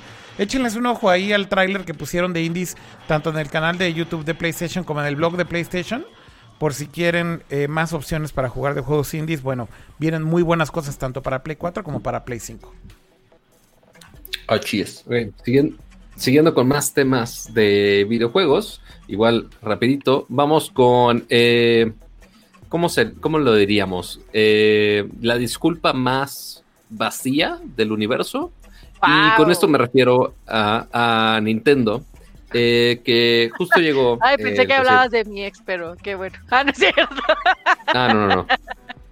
No, no, no, también sí no hablaría del mío. Pero bueno, este, en temas más eh, felices, pero igual decepcionantes, eh, el presidente de Nintendo, eh, que igual ignoren mi pronunciación japonesa, no soy Akira, Shuntaro Furukawa, justo dijo en una conferencia de prensa de esos, en, Sí, sí lo dije decentemente. It's okay. Este, en un QA.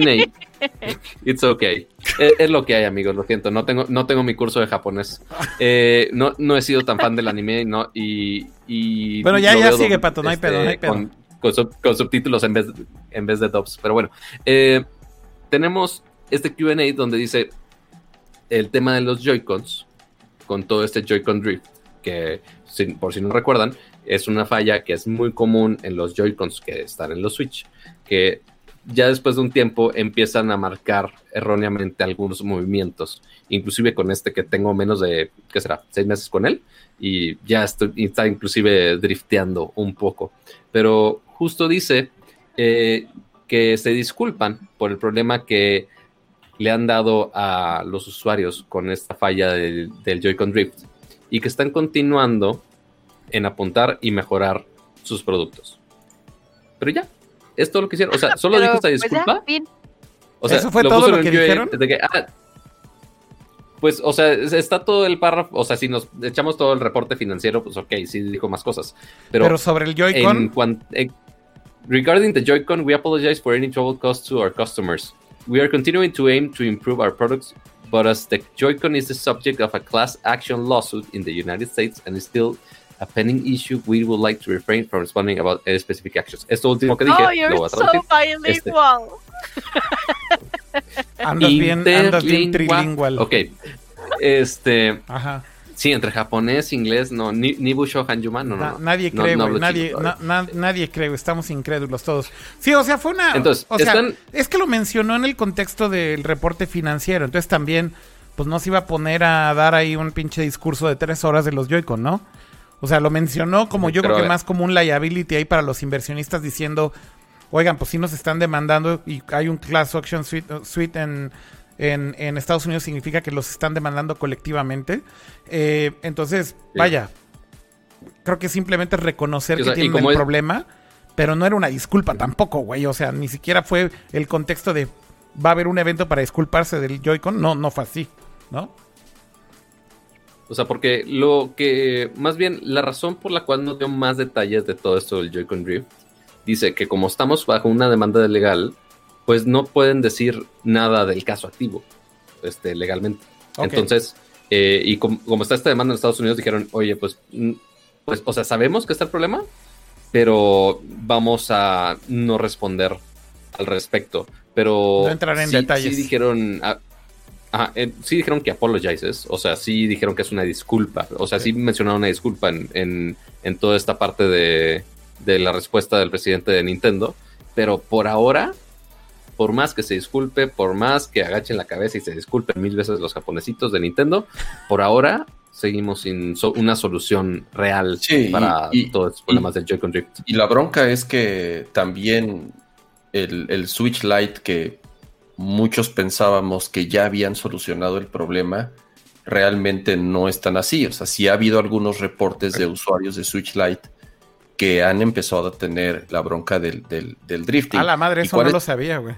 Sí, ¿y cuál es el problema del Switch Lite? Pues no es de, de cámbiate el Joy-Con. No le puedes cambiar los controles. Toda la consola. Ya, es un dispositivo mucho más complicado de reparar en donde a diferencia de un Joy-Con que sí podría entrar en garantía, eh, digo, por, lo menos sabemos que una de las acciones que Nintendo ha tomado es que sí puedes mandar tu Joy-Con si presenta estas fallas y sí te lo pueden cambiar o sí te lo pueden arreglar. Por, si presenta, ¿Y lo podemos hacer en México? La bronca de. No. en seis meses va a ser. Te vendemos. La, Ratamel, güey. soy, el CEO de Ratamel. ¿Qué dijeron estos perdedores, güey? Entonces Básicamente. Que, tengas que mandar tu Switch Lite completo. Entonces ahí sí, te quedas, te quedas sin consola, ¿no? Entonces sí es un verdadero problema. Hay, hay, hay muchas personas que están constantemente detrás de este tema. Es, es un tema constante en muchos canales de YouTube, sobre todo de, de contenidos de Nintendo. Y cada que sale una, un nuevo color de Joy-Con, lo primero que hacen es abrirlo y ver la pieza. Exactamente, ver la pieza y tal cual compararla milimétricamente para saber si ya cambiaron algo o si sigue siendo el mismo número o el mismo, tal cual, el mismo diseño. Pero por lo menos hoy en día no han hecho absolutamente nada, o por lo menos no parece haber algo que resuelva 100% estos problemas. Los Joy-Cons nuevos lo siguen presentando e incluso los Switch Lite en algunos casos lo siguen presentando, desgraciadamente. Te digo que al rato va a ser como Apple, así de cómprate tu Switch Lite, te viene sin Joy-Cons, esos los compras aparte, ¿no? Por cualquier cosa. Se hecho bien. Que, pues esa es la idea más o menos del Switch, pero inclusive con los controles separados, que sigo comprando por separado, sigo gastando de estas madres porque se descomponen los otros. Este es, es un pedo de Nintendo que justo pensábamos que se iba a arreglar con el Lite porque ese drama ya estaba desde antes del lanzamiento del Switch Lite. Este, Kama se arregló y se rifó comprándose su Lite. Mm, ¿No te ha dado problemas por ahora? No, no, afortunadamente no he tenido nada de problemas con madera. Switch Lite. No es un problema tan. Mañana te voy a escribir, ¿qué crees? Sí, no es, no es tan alto el porcentaje de falla como en los Joy-Cons, que ahí sí, en los Joy-Cons es altísimo. Yo no conozco a nadie que no tenga un Switch y que no le presente algún problema a un Joy-Con, que es casi todos. Pero el Switch Lite, ahí sí, sinceramente. También, bueno, no conozco tantos usuarios de Switch Lite. Creo que muchos de los que ya tenían su Switch no han comprado Switch Lite pero, pero sí, me queda claro que no es, no es, no hay, el porcentaje de falla no es tan alto, pero sí se sigue presentando. Oigan, ¿y qué creían, qué creían? Que, que después de hablar del Joy-Con se me había olvidado que íbamos a poner playeras culeras de Nercor? No, ya hay algunas que están llegando aquí, güey, vía Twitter y las voy a poner en este momento. Así, ah, producción me está diciendo que hay playeras culeras. Hay playeras ¿Producción? ¿Podemos poner las playeras? Hay playeras culeras. Y esta es la playera culera del día de hoy en honor al buen Kama y sus, y sus likes. me van a dar con los likes. Ah. Güey, qué chingón está, güey. Dios mío. Tiene el 700 likes. Ahí está, güey. Ya, ¿qué puede? esos, esos likes no los estoy viendo, ¿eh? No estoy viendo, no llegamos ni siquiera no llegamos. A 500, no, estamos bien lejos. O sea, la playera, la playera no, no, tiene razón de existir. No. Sí, sí, pues mira, ya estamos casi por los 500, pero considerando que somos 638 personas viendo esto en vivo, pues va, a estar cabrón que lleguemos a los 700, pero se vale soñar. Hay que se vayan haciendo cuentas falsas y vayan que Nerdcore no me sigue, qué onda. Eh, claro que te sigue, Dani. No, de hecho, yo estaba... Es la hora. Ah, ya es, el, es el, stream de los quemones, ¿eh? A ver, Dani, claro que te sigue. Oh, aquí, aquí está. Es la verdad es que no alcanzo a ver qué dice, pero. ¿Qué? La verdad es que no alcanzo a ver qué dice el botón, pero solo quería hacerte paniquear. Espérate, espérate. Les digo algo. a, mí, sí, a mí sí esta semana me llegó una, una notificación de Instagram. Nerdcore Live is following you. que consideremos que, que Nerdcore no hace ni una fregada en, Instagram. O sea, lo ponemos abajo en, no, lo ponemos en el stream inclusive y todo. Just for the cuando, cuando, el señor cuando el señor producción pone la pleca pero no lo usamos para una chingada. Deberíamos, pero no lo hemos puesto para una chingada.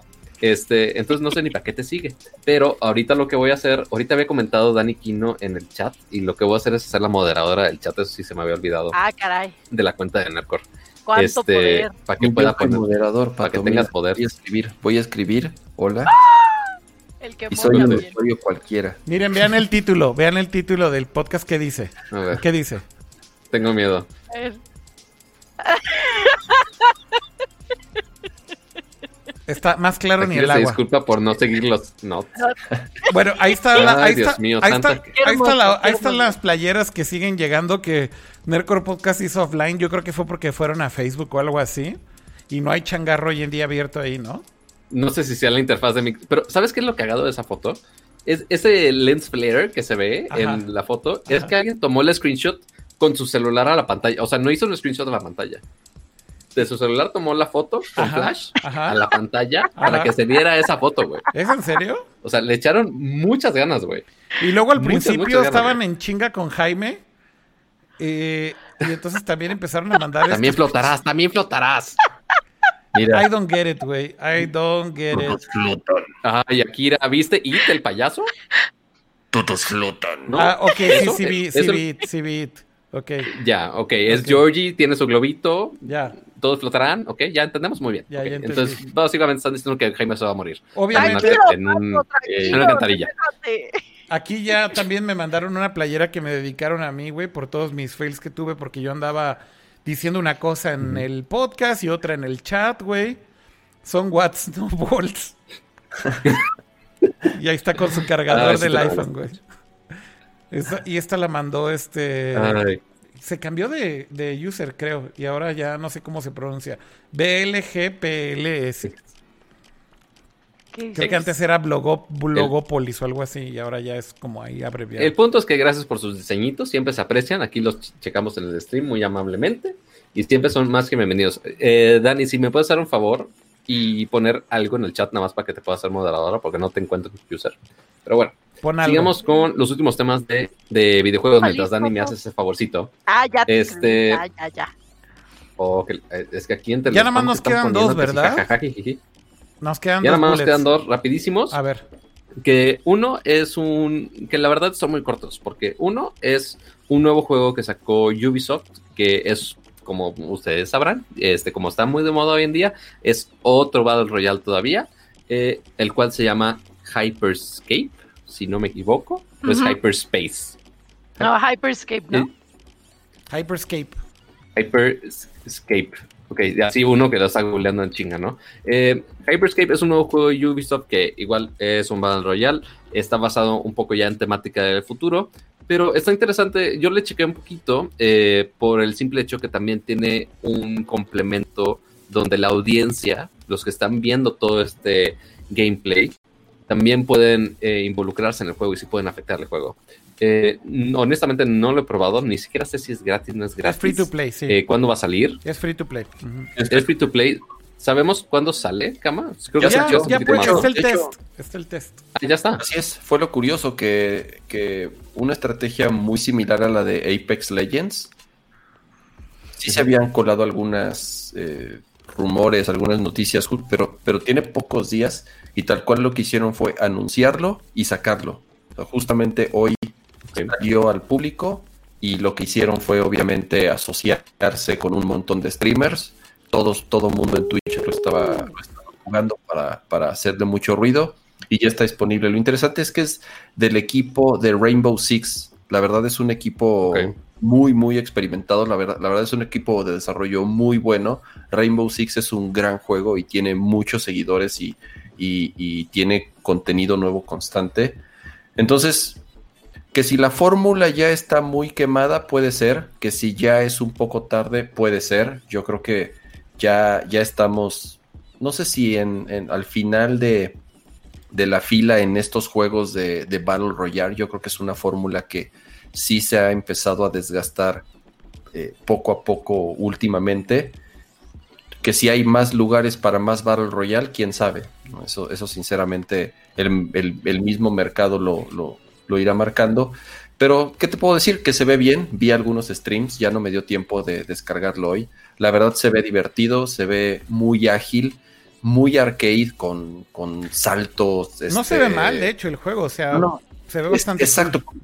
Por lo menos le dieron un estilo y cierto giro y no es tal cual una copia íntegra a los que ya están ahorita disponibles. Sí intentaron hacer algo diferente.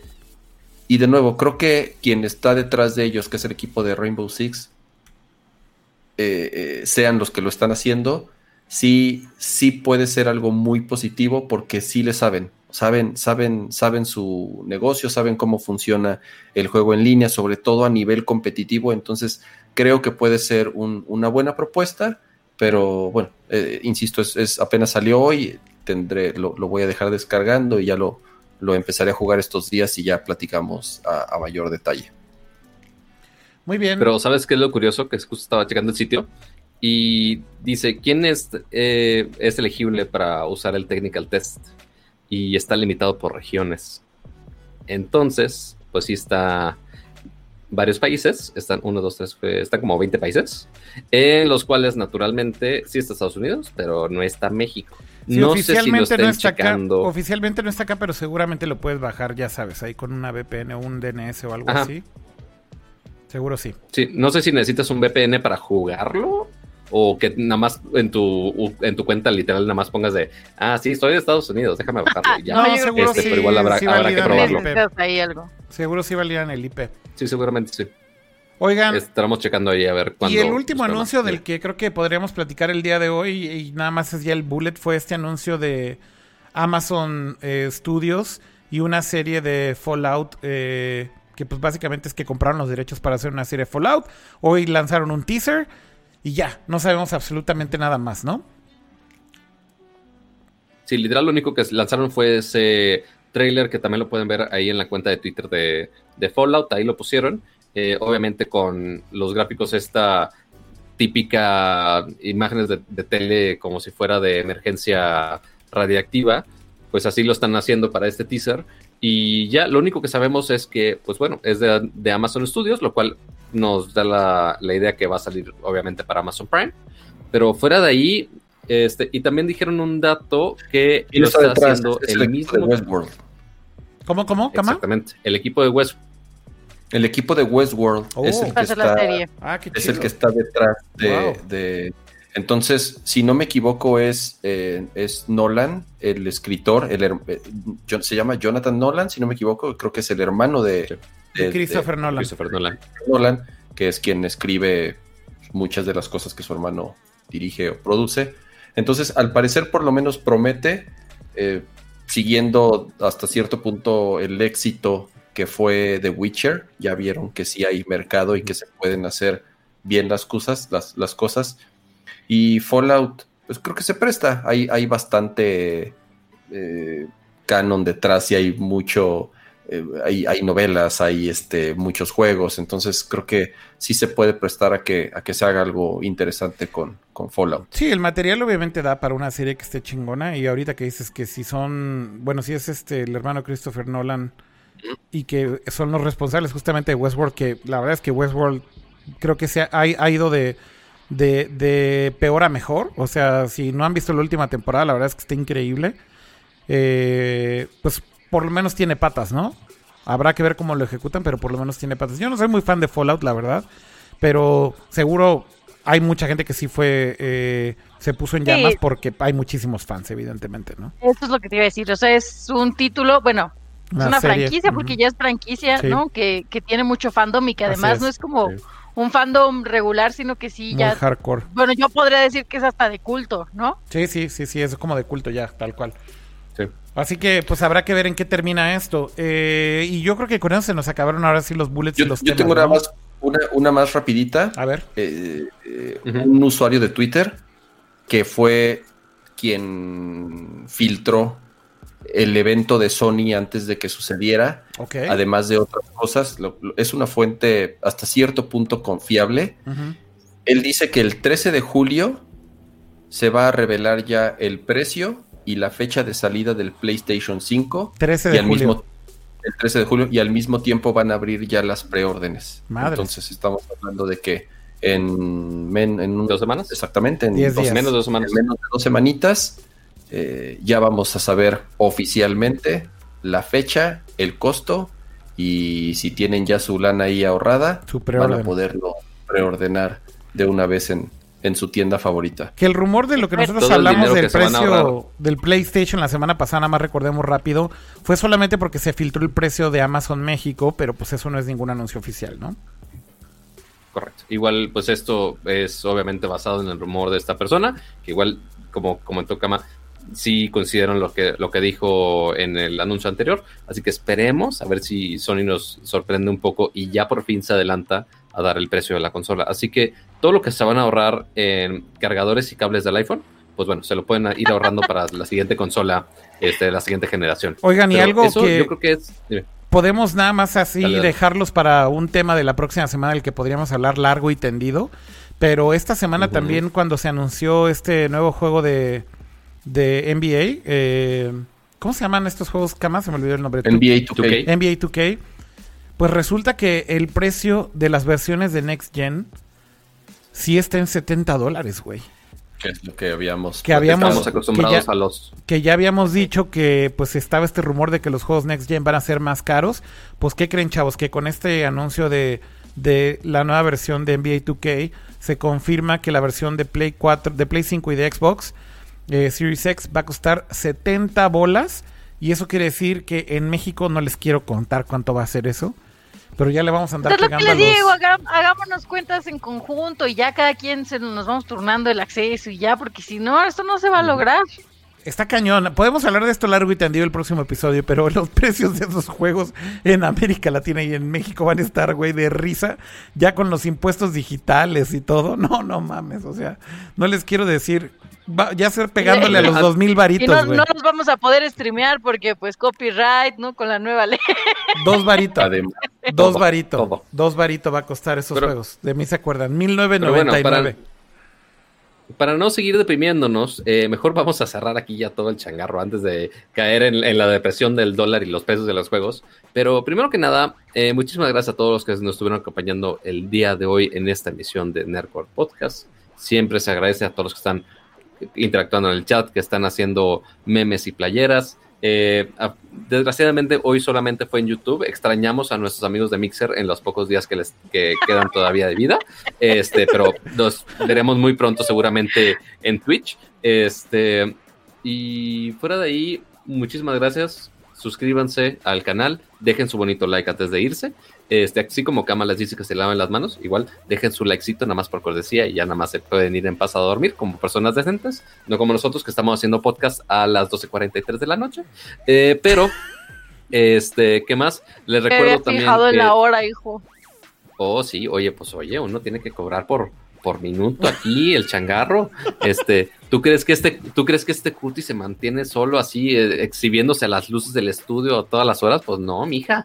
Este, muchísimas gracias. Suscríbanse, pongan alerta todos los jueves. Que alrededor de las 9 de la noche, pónganle más como nueve y media, porque ya saben cómo es el Akira Time. Eh, yo intento darle zapes que sea un poquito más puntual, pero si le pega el, el público en general, quizá ayuda un poco más para que sí sea a las 9 este, y nos podamos alargar un poquito más y a Kama no lo regañen porque no está cuidando a sus hijos o que está haciendo mucho ruido en su casa.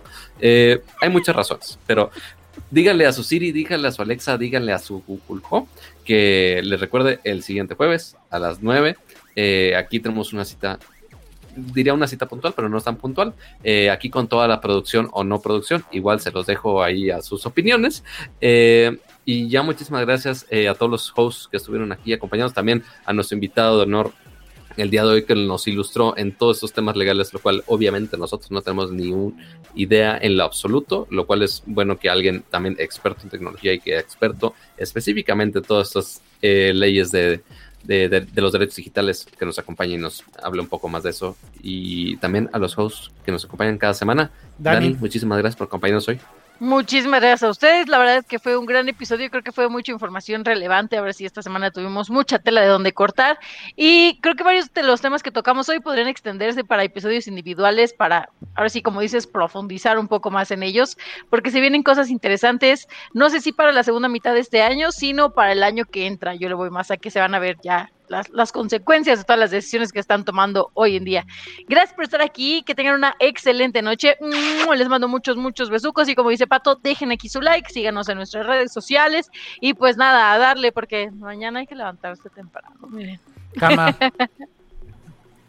Gracias, como cada semana, a los que nos acompañaron en el stream. Gracias a los que nos dejan sus likes.